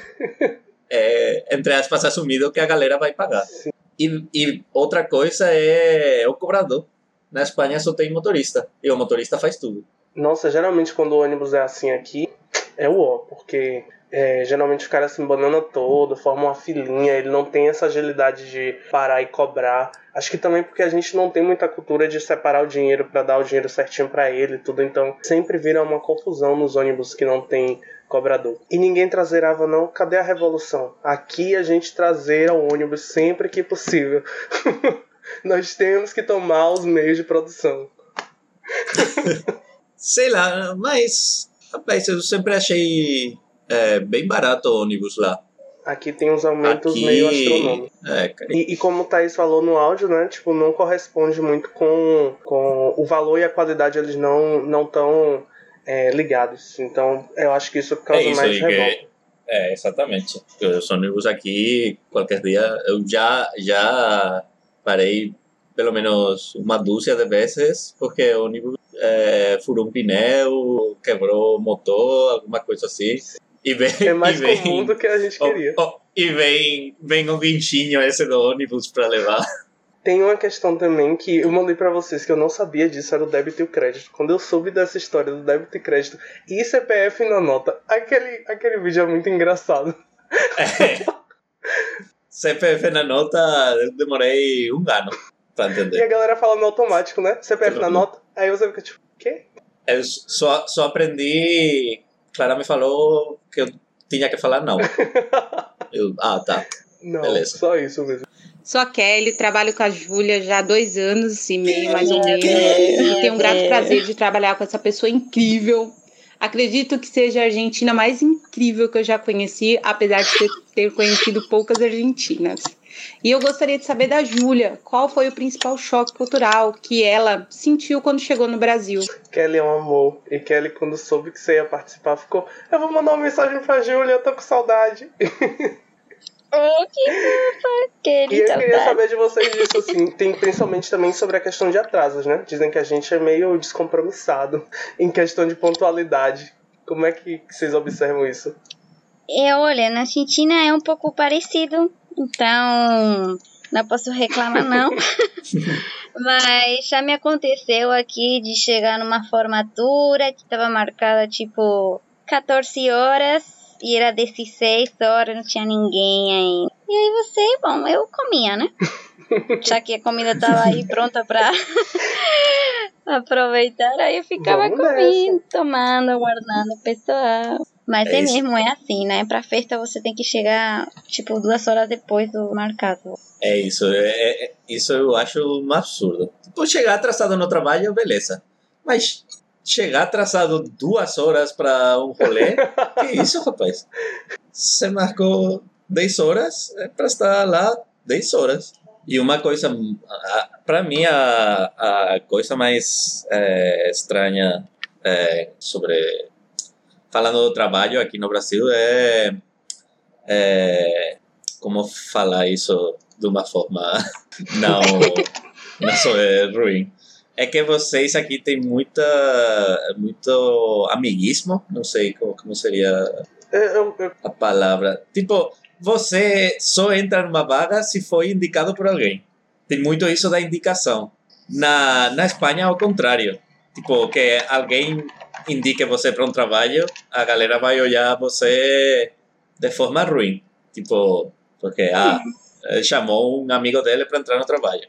E aqui, ao contrário, você só, praticamente só entra se alguém eh, indica é a você. cultura do, das costas quentes, né? O Kendi. Rola isso. É, é o que, que chamava, não lembro do nome do escritor, o, o Homem Gentil. O brasileiro é o Homem Gentil, acho que era Buarque, não lembro direito. Sim, eu já ouvi essa Que tem muito isso de. de é que os relacionamentos eh, têm muito valor, mais que, mais que um- uma relação laboral mais seca, mais de números. Por um Eu lado, não acho sei dizer muito da Argentina, não. tipo, acho que é uma mistura das duas coisas. Mas você fala disso no modo positivo também, né, Pablo? Tipo, em relação às, às relações de amizade que você cria no lugar, é isso? Ou você diz, tipo assim, é mais difícil? positivo, pode ser, mas é isso, é, é, é positiva essa, esse tipo de relação laboral, mas também dá pé a, a que. Imag, é, isso, por exemplo, na política é muito ruim. Mete, pode falar, Pablo. Desce o verbo aí, não fica tateando, não. Isso Fala, é uma nas gra- putaria, isso. É uma putaria. É, é a grande. É uma das bases da corrupção que Era tem isso que no eu queria que Brasil. você falasse, exatamente isso. A gente fala muito sobre. é, Poxa, o presidente não faz nada, tá colocando o filho dele tudo pra mamar lá. E a gente faria a mesma coisa, porque é uma coisa culturalmente criada, né? Tipo, a gente vê nas empresas um pouco É disso, isso, desse eu, amiguismo. eu entendo, eu entendo que muitas pessoas, ou inclusive a, a grande maioria, quando indicam um conhecido, indicam sabendo que essa pessoa vai fazer um bom trabalho. Sim. Mas Sim. isso dá pé a que outras pessoas queiram se aproveitar e indicar amigos que realmente sabem que não, que não vão fazer bom trabalho simplesmente porque é amigo. Aí é complicado mesmo. No mundo laboral, tá, beleza. Mas na política, fudeu. Fudeu Bahia. Uhum. É tipo, morreu o assunto. Morreu o assunto, encerrou, ninguém fala nada sobre isso, todo mundo sabe que a corrupção rola, todo mundo sabe que é, a gente faz essas indicações mesmo e que é difícil às vezes tirar uma pessoa que claramente não faz algo ou não faz como deveria, né? Como se propõe. E, mas ele tem as costas quentes, ele foi indicação de alguém. Como é que você faz para mexer nesse cargo, mexer nessa pessoa? É, e você mudar essa estrutura até mesmo em empresas. É, isso se estende para governo, né? como o Pablo está falando. A análise dele sobre essa visão cultural é um pouco do que eu queria que vocês trouxessem mesmo. Esse momento aqui é para meter, é para meter a crítica também. Vocês escolheram amar o Brasil, mas vocês também têm um monte de crítica que eu sei. Thaís começou a puxar essa crítica em relação ao transporte público, mas eu sei que na convivência, essa convivência próxima, às vezes ela gera também uns, uns desentendimentos. Tipo, que talvez em uma cultura um pouco mais distante, né, as pessoas respeitando um pouco mais o limite umas das outras, talvez não exista. E eu quero ouvir esses desafios, esses, esses, é, essas, é, essas dores. O que é que tem nesses coraçãozinhos? O que é que vocês querem colocar pra fora de, pelo amor de Deus, Brasil, muda? Não, vamos lá. A, a, a política no Brasil tá uma merda. Isso, isso é fato. Temos a, o filho da puta do, com histórico de atleta de presidente, racista, machista, de ultradireita. E o pior, o pior, não é isso. O pior é a galera que votou nele como castigo para o PT. É, mas isso eu acho que Não, isso rola no mundo todo. acontece né, no mundo todo. Mas é mesmo. Acho que é, Mas é pelo, tá ruim. pelo, pelo menos vocês têm a sorte que não tem neonazistas aqui, né? Olha, a, Na Espanha a gente tem. assim, se você chegar no sul, sudeste do país, talvez encontre com, com mais força. A gente tá num. num vocês estão num canto feliz, que é o Nordeste, né? Vocês estão num lugarzinho safe. Entre loucos, a gente tá, É. tá mais lúcido aqui. É, é mais. Claro, acho que a gente tem pecado em, algum, em algumas coisas, mas no geral a gente costuma ser mais lúcido em relação à, à política geral do, do Brasil. A gente costuma ser um pouquinho mais. Mas pelo menos, é, pelo menos não as pessoas que conheço, as opiniões que, as opiniões que eu leio e tal, o, o, o trabalhador, a classe média baixa da Bahia é consequente. Uhum. Pô, a- Aqui na Bahia ganha a esquerda. Sim. normalmente. Pelo menos é consequente. É, tem muita classe média, muita classe trabalhadora no sul que vota à direita. Uhum. Não faz sentido. Não faz sentido nenhum, mas. Vai saber, né? Sim. Agora eu, eu queria esclarecer que vai parecer que, que chegou aqui o gringo a falar de meu país. Não, eu, que- eu queria esclarecer que o- o- a política na Espanha também é uma grande merda. Sim. Com É, na, na Com- Argentina também tá complicado e. Mas eu acho que a gente já mora aqui, por exemplo, eu não tenho. Não mudei o meu, dom- eh, meu endereço, né? Então eu não posso votar. Mas também não quer dizer que eu não possa me envolver. Tô Uhum. morando aqui, né? E, e- e vou conhecendo a história, coisas que acontecem, as dores de colegas, de amigos, da família. E aí eu acho que a gente mesmo tem que se, se envolver eh, na política. Somos seres politizados, não é? Aí eu participei de uma campanha com um grupo de pessoas, assim, da gente tentar fazer reverter o voto das pessoas eh, contra Bolsonaro na Sim. época. Não deu certo, né? Mas é, tentamos, né? de alguma E eu forma. acho que é essa, esse, pra mim, esse é o ponto de diferença entre. entre a gente tá, tá num, num estado, é, acho que é global em relação a estar caminhando para um tempo obscuro na política. A gente está indo para um caminho de fascismo, a gente está indo para um caminho que ele é completamente. E é numa tentativa drástica de melhoria. E eu não entendo porque é você ir completamente na contramão do que você está dizendo que você quer. É, aqui no Brasil mesmo aconteceu isso, de ah, vamos mudar, precisa mudar a raiva do, um, de um partido que foi criado é, através da manipulação, tipo, de, de, de percepção, criou isso, criou que ah, qualquer outro tá melhor, tipo, qualquer outro me roubando tá melhor. Mas eu vejo engajamento nos outros países, enquanto aqui a gente tem um histórico de negacionismo, né? Aqui a gente tem um histórico que a gente precisa estar reafirmando para as pessoas o tempo todo que a gente só chegou no Estado democrático, a gente só chegou nessas escolhas porque a gente teve que lutar por isso. Então, um povo que não conhece a sua história está tá fadado a repeti-la. E eu acho que é muito do que acontece com o Brasil, diferente de, por exemplo, Espanha e, e Argentina, que apesar de estarem vivendo um momento complicado, tiveram um histórico é, mais ativo em relação a uma tentativa de mudança, sabe?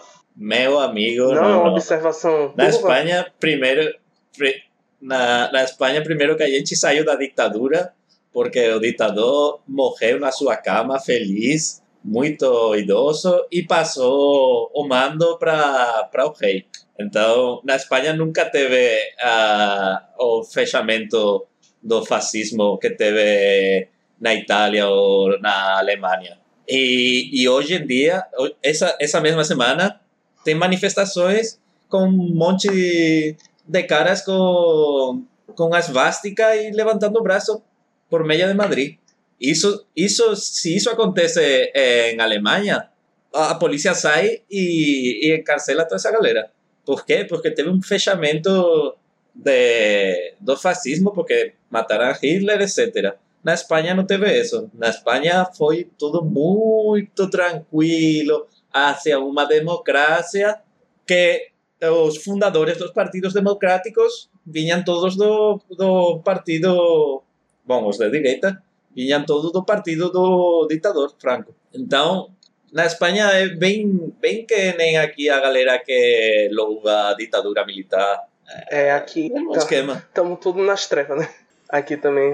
Não, mas assim, na, na, na Argentina é, são um pouco conhecidos de, de ir na rua mesmo. Assim, quando tiver algum problema, tem logo as manifestações, panelaço que se chama, não?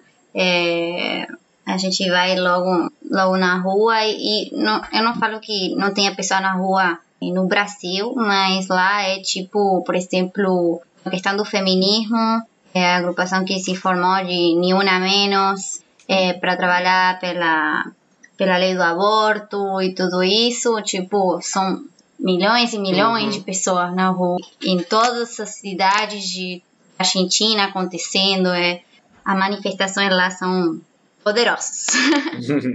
Mas oh, uma coisa engraçada que aconteceu com essa pandemia, pelo menos na Espanha, é o auge das manifestações de ricos de direita. Uma, uma nova que vertente. uma nova classe de manifestação que que a galera vai de carro, vai como chofer, Ai, que a galera leva leva a trabalhadora da casa para bater a panela. nossa, estamos Deus. importando esse mau costume pra aqui É- também, né? Tipo, com as, as é carreadas muito e surreal. buzinaços em prol do, do presidente. É muito surreal. o auge. Tem maluco pra tudo, e tem maluco pra tudo em qualquer lugar do mundo, né? Eu acho que é, é muito Uhum. bom que a gente pare um pouco de, de olhar com tanto negacionismo, assim, pra, pra gente. Eu, eu gosto de ter vocês trazendo um pouco mais essa visão pra isso. Principalmente Pablo, que Pablo taca logo fogo na Espanha, eu amo, mas eu tenho crítica. E eu acho que é sobre isso, a gente ama o, o país que a gente Não, tem, mas a gente Eu tem acho críticas. também.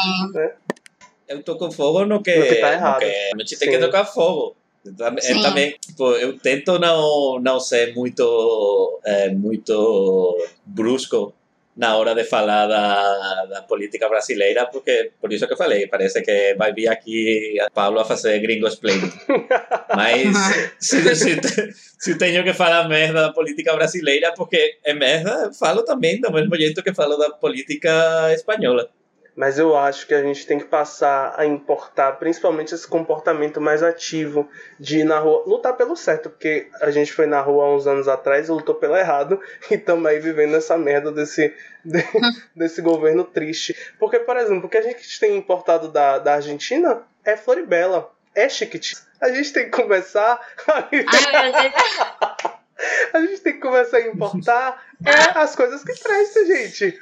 Júlia, quando eu soube que a gente. Chiquititas. Quando eu soube que a gente tava roubando o Falei. entretenimento argentino, eu fiquei muito triste. Porque eu fui mostrar o hino, o hino do. do o hino comunista que é Floribela pra Júlia. A Júlia falou: Isso aí é argentino, vocês copiaram da gente. É, eu, eu acho que. Porque também tem mexicano, né? A versão mexicana. Estamos ainda Mas sem saber a origem. né? Eu tenho certeza que é argentino. certeza absoluta. E acho que Floribela também. E vocês também se apropriaram totalmente de El Chavo del Ocho, né? É nosso já. Que é, me- que é mexicano. campeão. É mexicano. A gente tem tanto tempo com ele na mão já, que aí a gente já, já considera nosso, é produto do SBT. Rapaz, eu, eu lembro que o eh, El Chavo del Ocho passou na Espanha e sim, realmente foi conhecido, a galera assistia bastante, mas não fez, acabou. não fez tanto barulho seria mais. aqui, né? Mas aqui, meu amigo, o Chaves, carai, todo mundo conhece, todo mundo Ah, na Argentina também, até hoje passa programa do El Chavo Sério? del Ocho. E une, une gerações, né? É. Tipo, é, como o Paulo falou, todo mundo conhece. É um Sim. negócio que vai de criança até, tipo, a galera mais velha. Tá na hora da gente desempatar É. aquele jogo da humilhação, porque tá aqui um 2 a 2 sabe? Vocês estão empatados. Vamos lá. E a hora de empatar é com uma coisa que eu não sei se vocês já superaram, mas a hora do karaokê era tudo pra mim. Porque a hora que a gente tava. a Ah, hora que a gente tava no Tchau, happy hour. tá, co- tá cortando aqui, tá cortando aqui. Tá cortando aqui. Ai, não. Não, Pablo, não, não vai embora. Eu não vou fazer vocês cantarem. Prime- Talvez só um pouquinho. Primeiro de tudo, que eu Nunca você subiu esse vídeo, viu? Não, tá só em Primeiro de tudo, eu só. preciso estar muito bêbado. E agora não Não, tô. mas vai ser de boa, vai ser tranquilo. O que é que eu quero saber? O que, é que acontecia com É. vocês? A gente tacava pra vocês só cantarem as músicas em espanhol, né?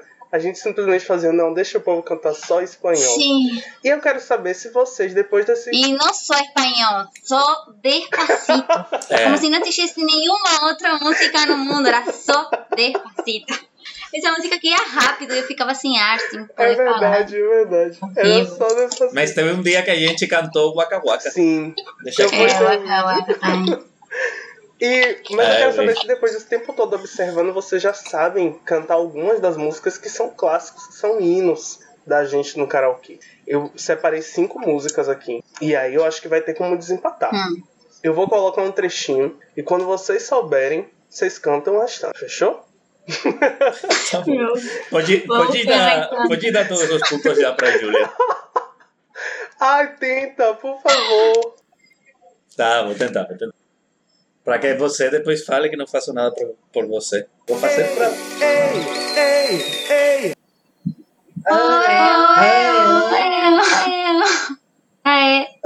É, é, é. Pô, ok. É. Olha que eu comecei com uma tão leve. Essa é muito fácil. Júlia conseguiu ganhar os pontinhos. Só sílaba, gente. Tá vendo que doce. Só não é. A gente cantava muito as músicas é, daqui, né? E acho que Júlia tem um contato de carnaval, que foi o carnaval que fez. Léo acha que foi ele que fez Júlia ficar, mas foi o carnaval, eu tenho certeza disso. carnaval, com certeza. E Léo cantando. Oh, vamos pra próxima. Mas, Pablo, mas é isso, se você, bot- se você botar essa música no carnaval, rapaz, eu canto a música inteira, tiro a roupa, sobo na, na, no trio, faço o que quiser. Eu devia ter colocado Mas no aqui convite, né? agora fica Apareça difícil. bêbado. Ó, a próxima é fácil também. Eu preciso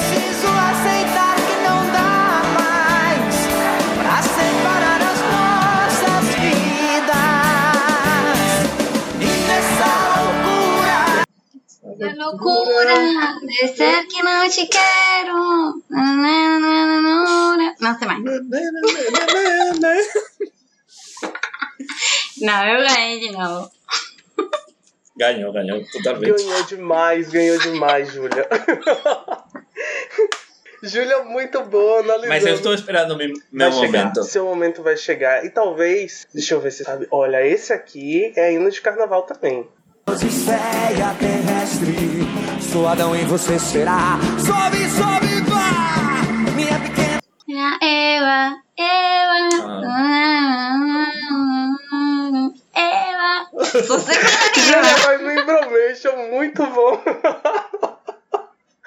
Pablo, Júlia tá te dando uma surra, Pablo. Não é possível. Você vai pro, pro carnaval alcoolizado e não lembra das músicas, bicho?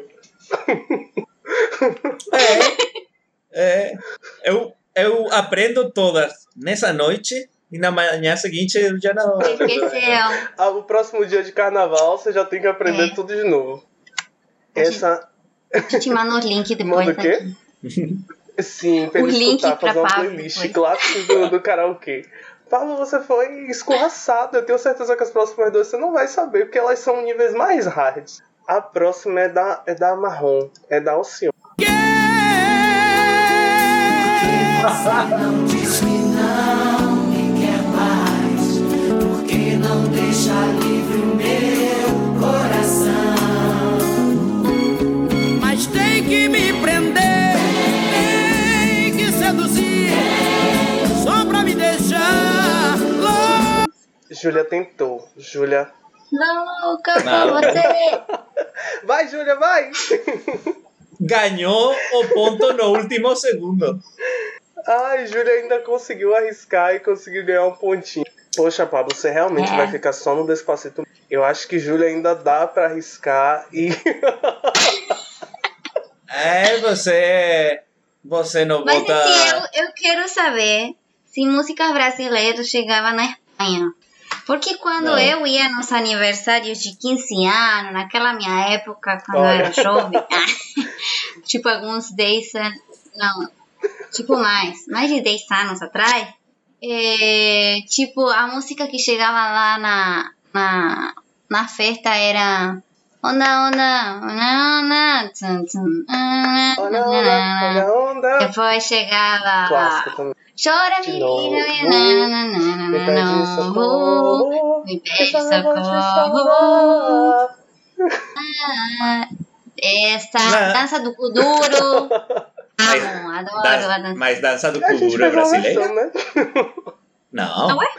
Não, Eu dança, sabia. dança acho chegou na a- Espanha, mas É, não sei, não. é, em espanhol. Acho que, acho que a gente roubou igual o, É. igual o. Meu Deus, agora você tá me deixando chocada. Mas que eu lembre de música brasileira que chegou na Espanha foi essa de Sim, Michel fez um Teló, sucesso enorme. É, que nem lembro de como Não. era. Essa chora, me liga, não é essa? É o tchê tchê tchê tchê tchê tchê tchê. Não? E falam que ele rouba. Não é essa? Tchê, Não. tchê, tchê. Não.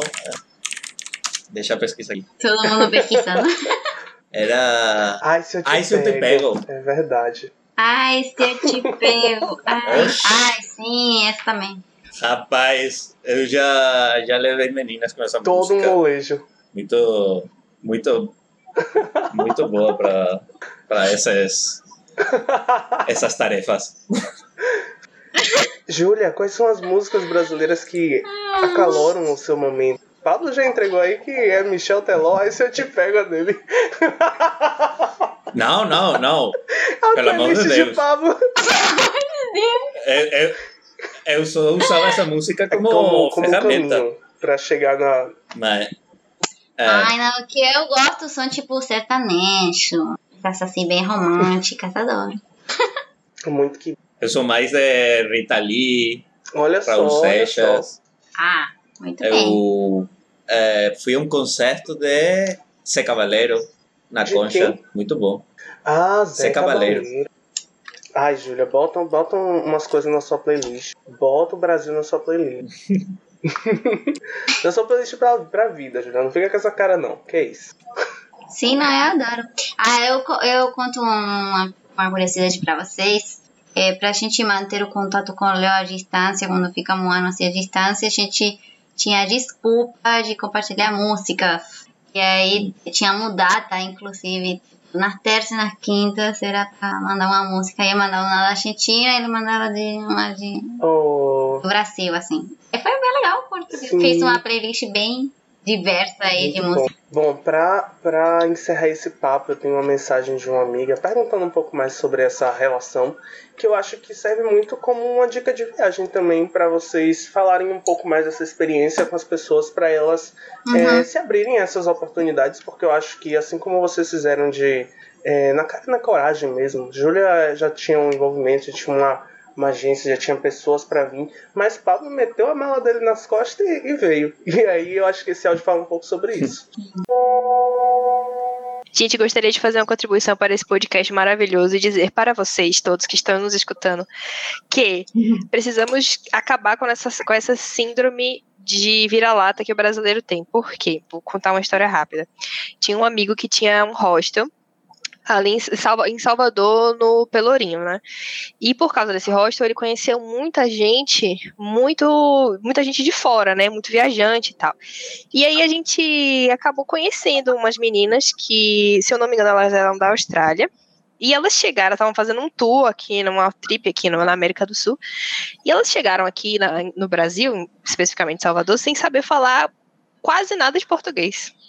E a gente viaja para fora com essa coisa de não, eu preciso saber falar inglês perfeito, porque eu preciso saber me comunicar perfeitamente. E foi muito louco, porque a gente que estava falando inglês com elas, e todo mundo com aquele inglês macarrônico, né? Maravilhoso. Mas elas estavam super elogiando o nosso inglês. A gente com uma síndrome de vira-lata gigantesca, do tipo, ai meu Deus, eu sei falar inglês, mas minha pronúncia não é tão boa, porque não sei o que lá. E elas super entendendo a gente, super tipo, não, seu inglês tá ótimo, seu inglês é maravilhoso, não sei o que. E elas falando pouquíssimo de português. Então, estrangeiro viaja para todo lugar do mundo só com o inglês nativo deles. Sim, o estrangeiro, no caso, tô falando australiano, norte-americano e tal. E não quer nem saber, ele vai mesmo, e a gente fica, não, porque para viajar eu preciso saber, porque para viajar não sei o que, então gostaria de trazer essa contribuição aí para vocês e ver se, eu não sei se eu ajudo, vamos ver se a galera consegue conversar em cima disso, sobre essa questão de se comunicar aí nos países, mas era isso, muitas graças, beijos. E para finalizar, boa noite, Batman. Boa noite, Batman, um grande clássico.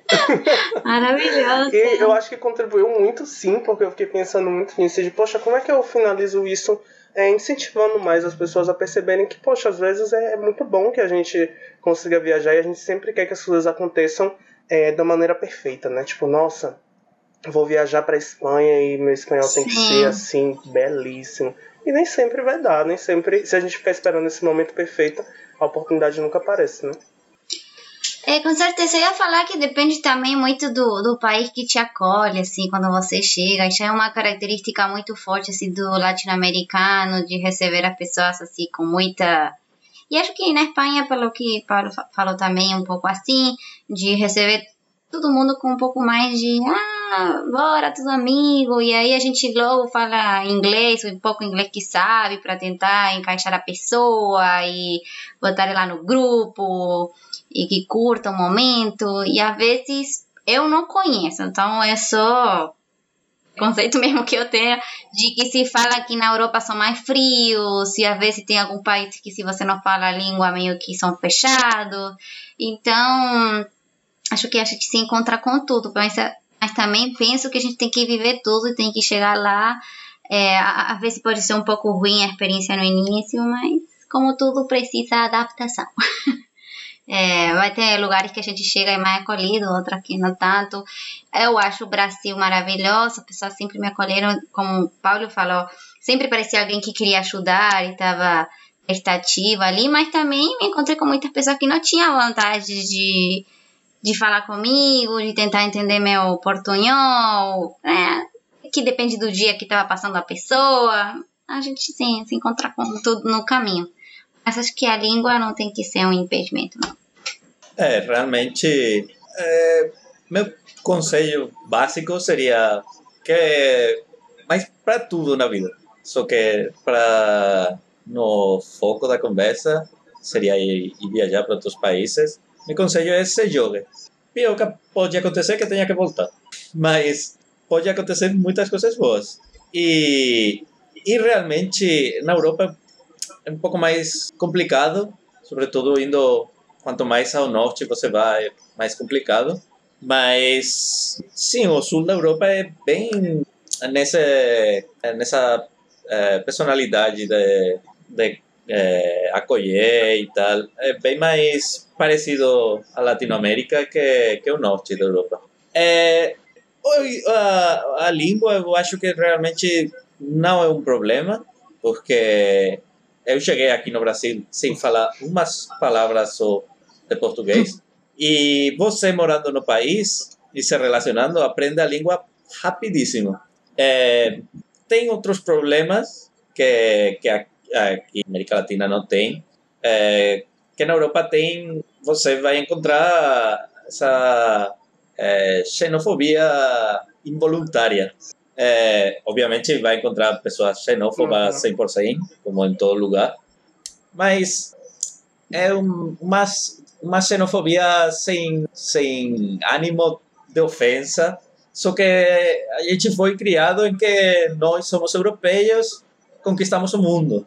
É, então, o resto é a conquista da gente. Então, tem essa, essas perguntas de oi, e lá no Brasil, é, sei lá, é, como é o transporte público, é muito ruim, tá? Que não, eu acredito que a grande maioria faz sem intenção, mas é uma coisa que acaba que acaba afetando. Sim. E é isso. Você sair desse, desse seu país é, vai encontrar essas essas merdinhas.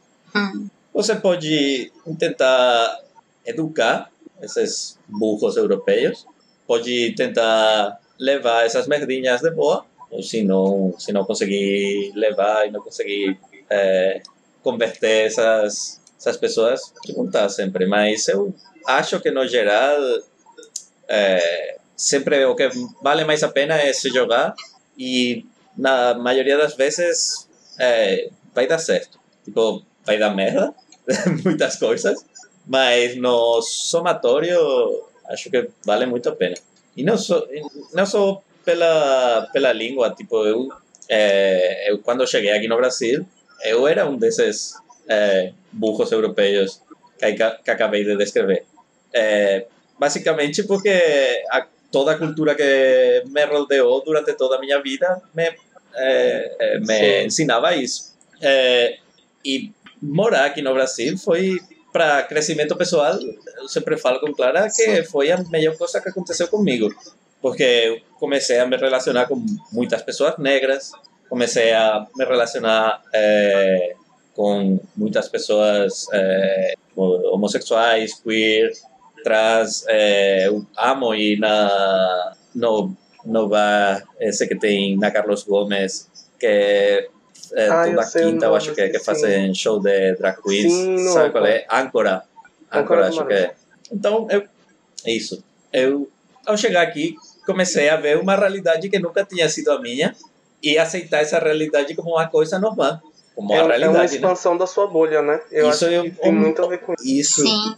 isso o melhor que pode acontecer a qualquer pessoa é, enquanto a crescimento pessoal é, é conhecer outras culturas. E não conhecer de ir a, a uhum. fase de turista, senão realmente ir se inserir nessa Sim, cultura. eu acho que o que Julia tá fazendo, por exemplo, é algo que é, é incrível, porque assim, é, você, ela não tá indo pra Boipeba e simplesmente ela tá passando o final de semana lá. Talvez a, a visão dela do lugar fosse e ela só fosse tipo no principal cartão postal. Isso num exemplo muito micro, né? É, mas ela estando em Boipeba, em Boipeba por um período maior, ela consegue, por exemplo, perceber com as pessoas locais de, poxa, qual é o local que realmente vocês vão? Qual, qual é o local que vocês gostam de conhecer de verdade um pouco mais do, do lugar para além do cartão postal que as pessoas pintam, né? Porque Sim. Pode falar. Você descobre muitas coisas assim, é, de histórias da cultura e das pessoas que moram aqui já tem um tempo e que é uma, é, uma cidadezinha bem menorzinha, assim, comparado né, com Salvador, acho que tem 1.600 habitantes. E você vai na farmácia te conta e vai em tal lugar e a pessoa te fala... Porque você vai vivendo assim o dia a dia. É, nada a ver que se você vem passar Uhum. um final de semana. Então, muito legal. E aí, obviamente, eu vou Sim. conhecer também só uma porção, porque eu vou ficar um mês. Mas já eu conheço muito mais do que se tivesse um, um final de semana. As problemáticas que vivem aqui, porque você chega, vive Uhum. o turismo, fica super feliz com o que tá vendo, come mari, é, fruto do mar, mas depois aí eu falo com uma pessoa, uma mulher que ela é, chegou aqui, que é de São Paulo e faz passeios no mangue, contava como é, as pessoas pescam muito fruto do mar e que não deveriam comendo porque pescam no momento que estão na reprodução e estão em perigo. E a gente fica sabendo todas as coisas que aí agora eu penso duas vezes se vou comer a lagosta ou não, sabe? Você que quando você tá nisso, de né? turismo nem, nem percebe Nossa, e eu, eu gostei tanto É. do fato de Pablo ter é trazido isso, bacana, porque é um pouco de uma visão que a gente não tem.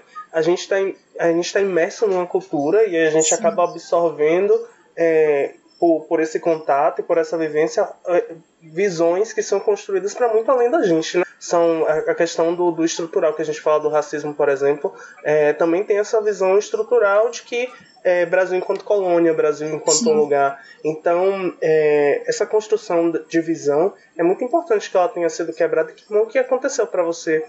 Eu acompanhando mais de perto, é, Pablo, por Uhum. exemplo, nas conversas que a gente tem, eu fico muito feliz disso, porque eu acho que é, é importante que a gente tenha esses contatos, sabe? É importante que a gente tenha essa expansão de visão de mundo. E que legal que é, viajar te trouxe essa oportunidade, conhecer outro lugar te trouxe isso. E eu acho que você tem muito a acrescentar Sim. nesse processo de levar um pouco pra lá também. Certamente amigos seus mandam mensagem ainda estereotipando, ainda com a visão que você tinha antes de conhecer o lugar. E você hoje tem a oportunidade de ser a pessoa de tipo, cara, aqui é bem diferente do que sempre pintaram pra gente, ou a gente não, não tem uma visão do todo, sabe? A gente vive numa bolha. E isso é muito bom. A gente às vezes tem a- a- o poder de ir mudando um pouquinho a cabeça das pessoas em relação a uma pá de coisas. Sim. Mas, mas a gente te contar as coisas é, é uma coisa, mas você tem, Sim. tem, tem que viver isso, senão é muito, muito Sim. complicado imaginar. Eu, eu tô rindo aqui lembrando de um episódio. Thaís, a Mas- mocinha que mandou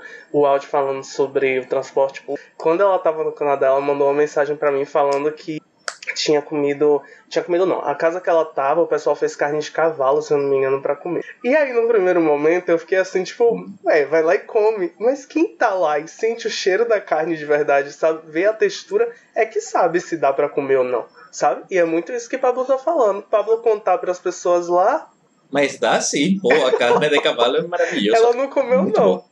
E tem, muito, e tem muito ferro. Muito melhor que é isso, você contando pra mim, eu vou falar de jeito nenhum que eu vou comer isso. Mas você comeu, você que provou, você que sabe realmente se é bom. Ela que não comeu, porque não gostou da aparência, ela que sabe de verdade o cheiro que tinha e a sensação que causou nela, né? É, você contar pra pessoa tem um peso completamente diferente de você vivenciar aquilo. Com certeza. Mas aí eu concordo com, com o Pablo. A gente tem que sair um pouquinho da nossa zona de conforto. No início, como uma, um relacionamento de namoro. No início é tipo um encantamento, você tá, oh, no paraíso. Salvador pra mim é mágico, assim, amo muito, incrível a cultura e história também, o, o choque cultural de, por exemplo, me encontrar com uma cidade que tem é, pessoas negras fora da África, que isso também é uma realidade que eu não vivia na Argentina. É, e aí você vai descobrindo muito, muita coisa, mas não quer dizer que pra mim não foi tipo um momento que eu queria chorar, queria voltar pra minha cidade, saudade da família, dos amigos, mas a gente passa por crises também, mas vai se adaptando, saindo na frente e, e a- acho que a gente ganha muito mais do que, do que outra coisa. Ganhamos muito, né, na experiência de conhecer outro Sim. lugar, outra coisa muito bom. Eu acho que como manchete para o podcast, você poderia botar o que a Júlia falou. Vi aqui, vi morar aqui em Salvador é como um relacionamento de namoro. No começo, você se apaixona pelas praias, pelo pelourinho, eh, pelas cores, pela comida. Depois você passa alguns momentos ruins, mas sempre E você É. pega ônibus. é, é, mas sempre acaba melhorando. E no final, ao passar do tempo, você está numa relação estável com uma pessoa que ama, Sim, com uma cidade que ama. E nem tem o fogo do começo, mas agora você é, tem o carinho da Ai, que cidade. lindo! Tem momentos legais, Sim, eu acho que é uma ótima crise, né? análise. Eu fiquei aqui viajando pensando nisso. Eu nunca parei pra pensar que às vezes, é, por viver imerso nessa, é, nessa realidade de que existem lugares em que, nossa, é, não tem um convívio com pessoas negras. Nossa, não tem um convívio com pessoas mais diversas, né? Caramba, e é tão, tipo, comum aqui. E lá, acho que é mais ou menos como aqui é mais difícil ter, por exemplo, convívio com pessoas descendentes de orientais.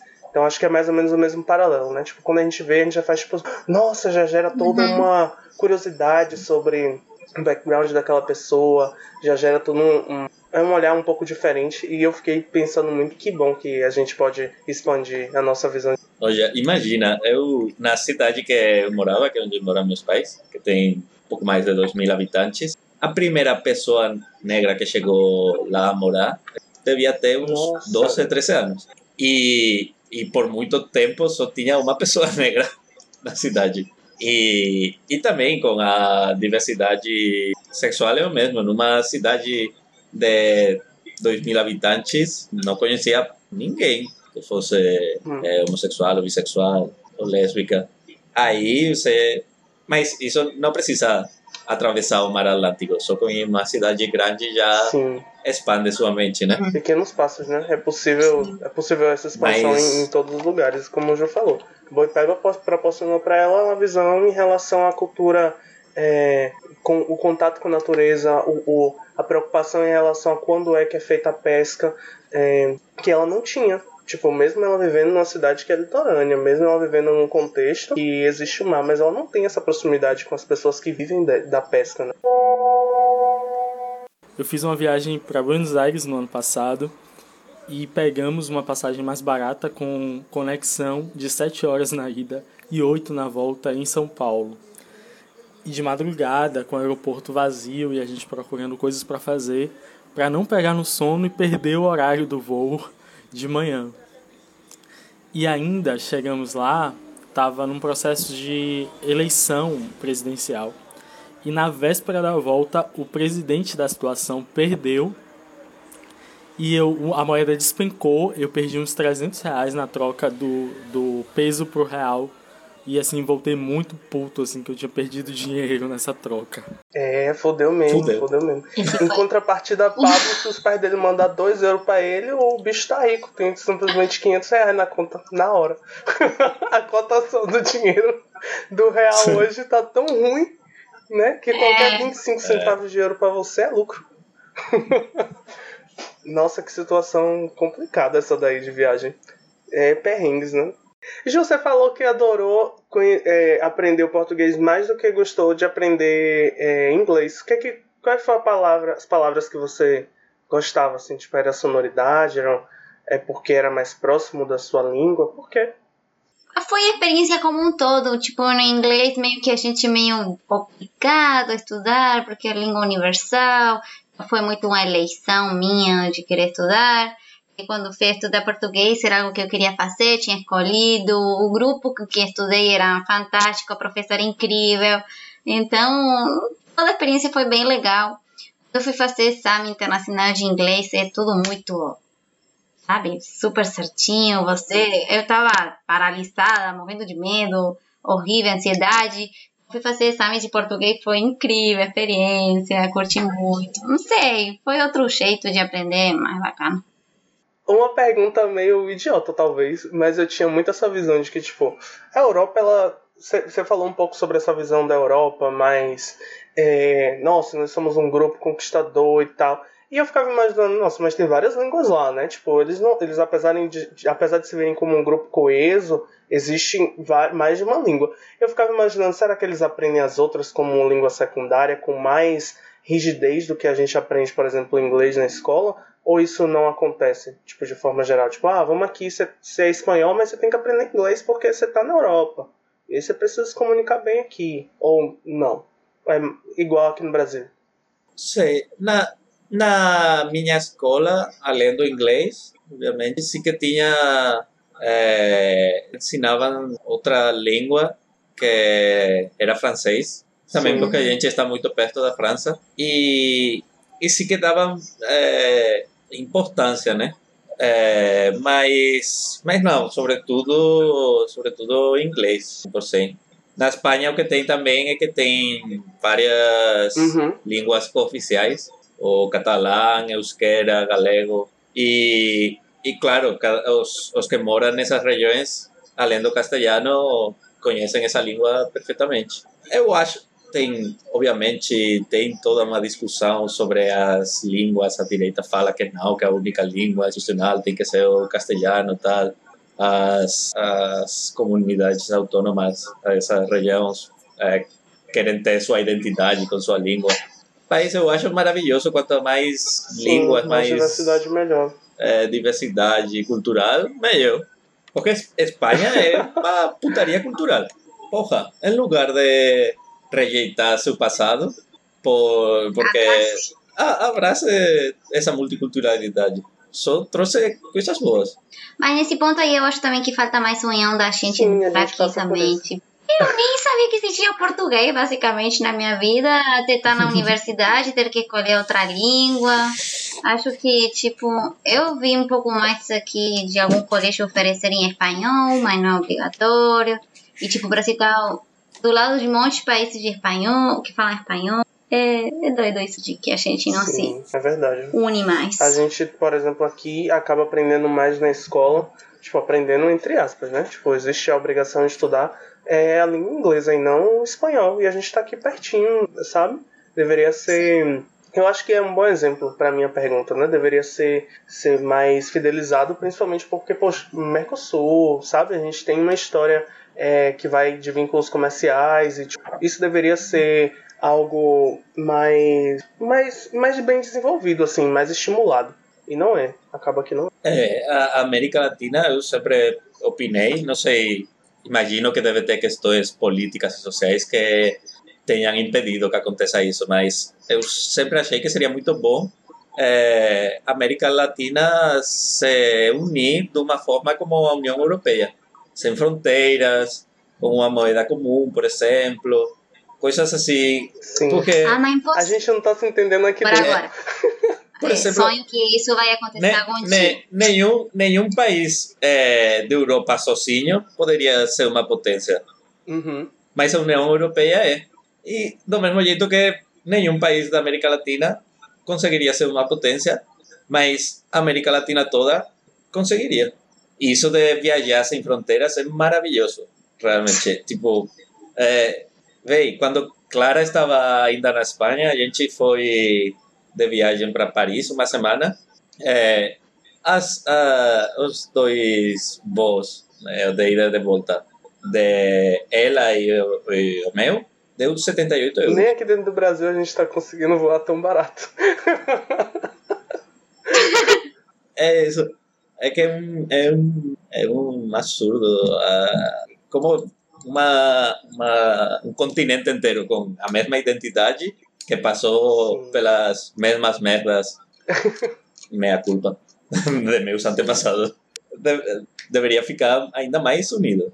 Mas não vou fazer mais. É. Não vou fazer mais gringos play. né? Ah, a gente tá sempre aqui metendo o bedelho é, no, no que não foi chamado, dando nosso palpite, né, sobre, sobre assuntos que a gente talvez nem domine tão bem.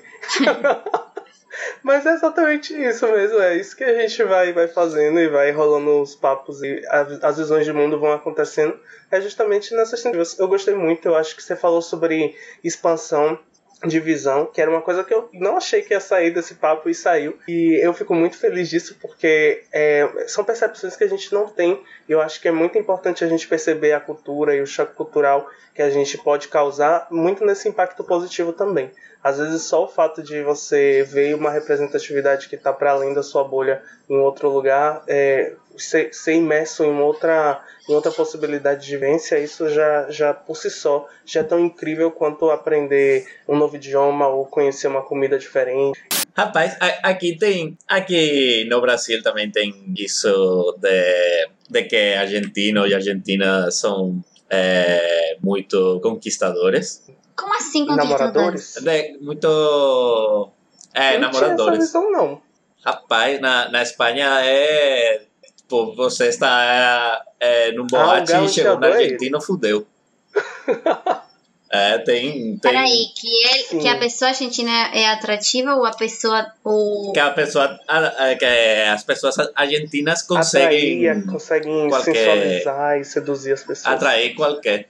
Olha o poder, hein? Olha. Tem, tem muito essa, essa ideia na Espanha. Eu, eu achei que era no mundo todo, na Paulo, praia. você tem sunga? Tem sunga, é, é, é, é Brasil culture, é, real. Não, pelo amor de Deus. Eu tenho que admitir que na Argentina não são sunga e que quando eu vi uma pessoa com É sunga, eu, tipo, ria da E aí, pessoa. já? É sério, era assim, pessoa pô, tá que faz essa pessoa de sunga? E agora é tipo. E agora as sungas estão na minha vida. Mas, mas vamos lá, Lucas. Você acha que eu, eu vou me que é desse jeito em ir pra praia de sunga, tendo Pablo, vou abrir- os vou brasileiros que tem aqui? aspas Amado, tu já viu sua bunda? Sua bunda numa sunga ia ser tudo. Não. E você Por favor. Estamos Quero, de- podcast que- quero, quero denunciar no Spotify que estou sendo cortar assediado. Estou sendo assediado nesse podcast. Você Por favor, perguntou, senhor, senhor você Spotify, faça alguma coisa. Ele, ele que perguntou, não foi, Júlio? Ah, mas eu acho que isso é legal aqui, que muitas pessoas com seus corpos diferentes, elas vão plenas na praia. E eu acho isso legal. Na Argentina, tipo, ah, você tem um, uma, uma barriguinha a mais, aí já Uhum, bota maior. o, o maior, não Sim. sei como se fala. Não usa biquíni. E aqui é mais natural, isso eu gosto. Na, na Espanha, quem, quem é mais liberal nesse, nesse jeito são as senhoras idosas. É, eles saem botando biquíni. Rapaz, vo- vo- não, que biquíni? Que isso de Como biquíni? assim? Você, você vai pelas praias na Espanha e é muito incomum ver uma menina de topless. Todas elas. Mas senhoras idosas, todas, todas as que Muito você quiser. bom. E, Incrível. e eu acho isso Mas uma sunga Rapaz. o senhor não quer botar, né? incrível. Ah, e, e, e, sen- senhor de sunga também. Tipo, que, que a barriga passa por cima da sunga sem problema nenhum. Ai, ai. Temos, temos, muito, temos muito que aprender de- das pessoas idosas Exato, é que já ligaram o E eu ando ligando foda-se usando sunga, porque, né? Corpo de praia é o meu corpo, porque é o que tá tendo. Voltando para o assunto sobre o calor humano, eh, foi incrível como eu conheci Lucas e é engraçado. Um fato sobre mim que me sinto bem com coisas limpas, inclusive casa. E quando cheguei em casa, no dia quando Lucas se mudou para o nosso apartamento, sem nos conhecermos, quando vi ele limpando, tipo, pulei nele e dei um abraço muito forte. E em parênteses digo que acho que nem preciso falar sobre o meu signo e do signo do Lucas. Então, o primeiro encontro foi algo tão sincero e fiquei tão feliz que terei uma pessoa que gosta da limpeza, tanto como eu. E, claro, é super adorável, gosta de abraços e, principalmente, não se sente awkward eh, abraçando uma gringa aparentemente louca. Então aí fiquei muito revelada que, que vi que Lucas é colega de apartamento perfeito e perfeito com maiúsculo. Gente, eu quero agradecer muito a presença de vocês aqui. Eu, eu adorei o papo. Eu adorei ter essa conversa com vocês. Foi engraçado. Vamos celebrar a Júlia campeã. Você quer que sabe de gíria? Uh! Se fosse pra falar. Ah, Ai, mas Pablo sim, me ganhou gírias. de Se a gente fosse falar as baixarias que Pablo sabe, tu, tu tava perdida, Júlia. Nossa. É que vocês são muito Tem isso menininhos aqui não, bons. tem isso aqui não. Pode vir de baixaria que a gente aguenta. Não, mas em espanhol eu consigo xingar e tudo, mas português não sei, não, não consigo. Então, muito obrigado pelo papo. Obrigado mesmo por terem cedido esse momento. Obrigado a você por convidar. Obrigada, Lu. Foi bom ver vocês de novo. Adorei É. conversar. Ah, eu tô com saudade Foi de vocês. A, a gente já sabe que quando rolar o karaokê tem que botar Paulo pra cantar despacito. Júlia já pode cantar outras coisas. Boa, Quero, eu não quero cantar, pelo amor de Deus. Esse dia você parecia que queria É, cantar. você tá falando isso porque você tá sóbrio. É, realmente. Valeu, Tá, espero que tenha Lu. sido divertido pra vocês, como a gente falou lá no início, que tenha sido um momento, um momento leve durante a semana, né? Que a gente tenha fugido um pouquinho das nossas responsabilidades e colocado esse papo em dia. É um papo que poderia ter acontecido em qualquer lugar, no mesa de bar, poderia ter acontecido entre uma música e Sim. outra, e eu espero que a gente tenha essa possibilidade em breve. Vem vacina, vem com tudo. Quando chegar o episódio do podcast de, da putaria, me chama de Você novo. vai participar da putaria.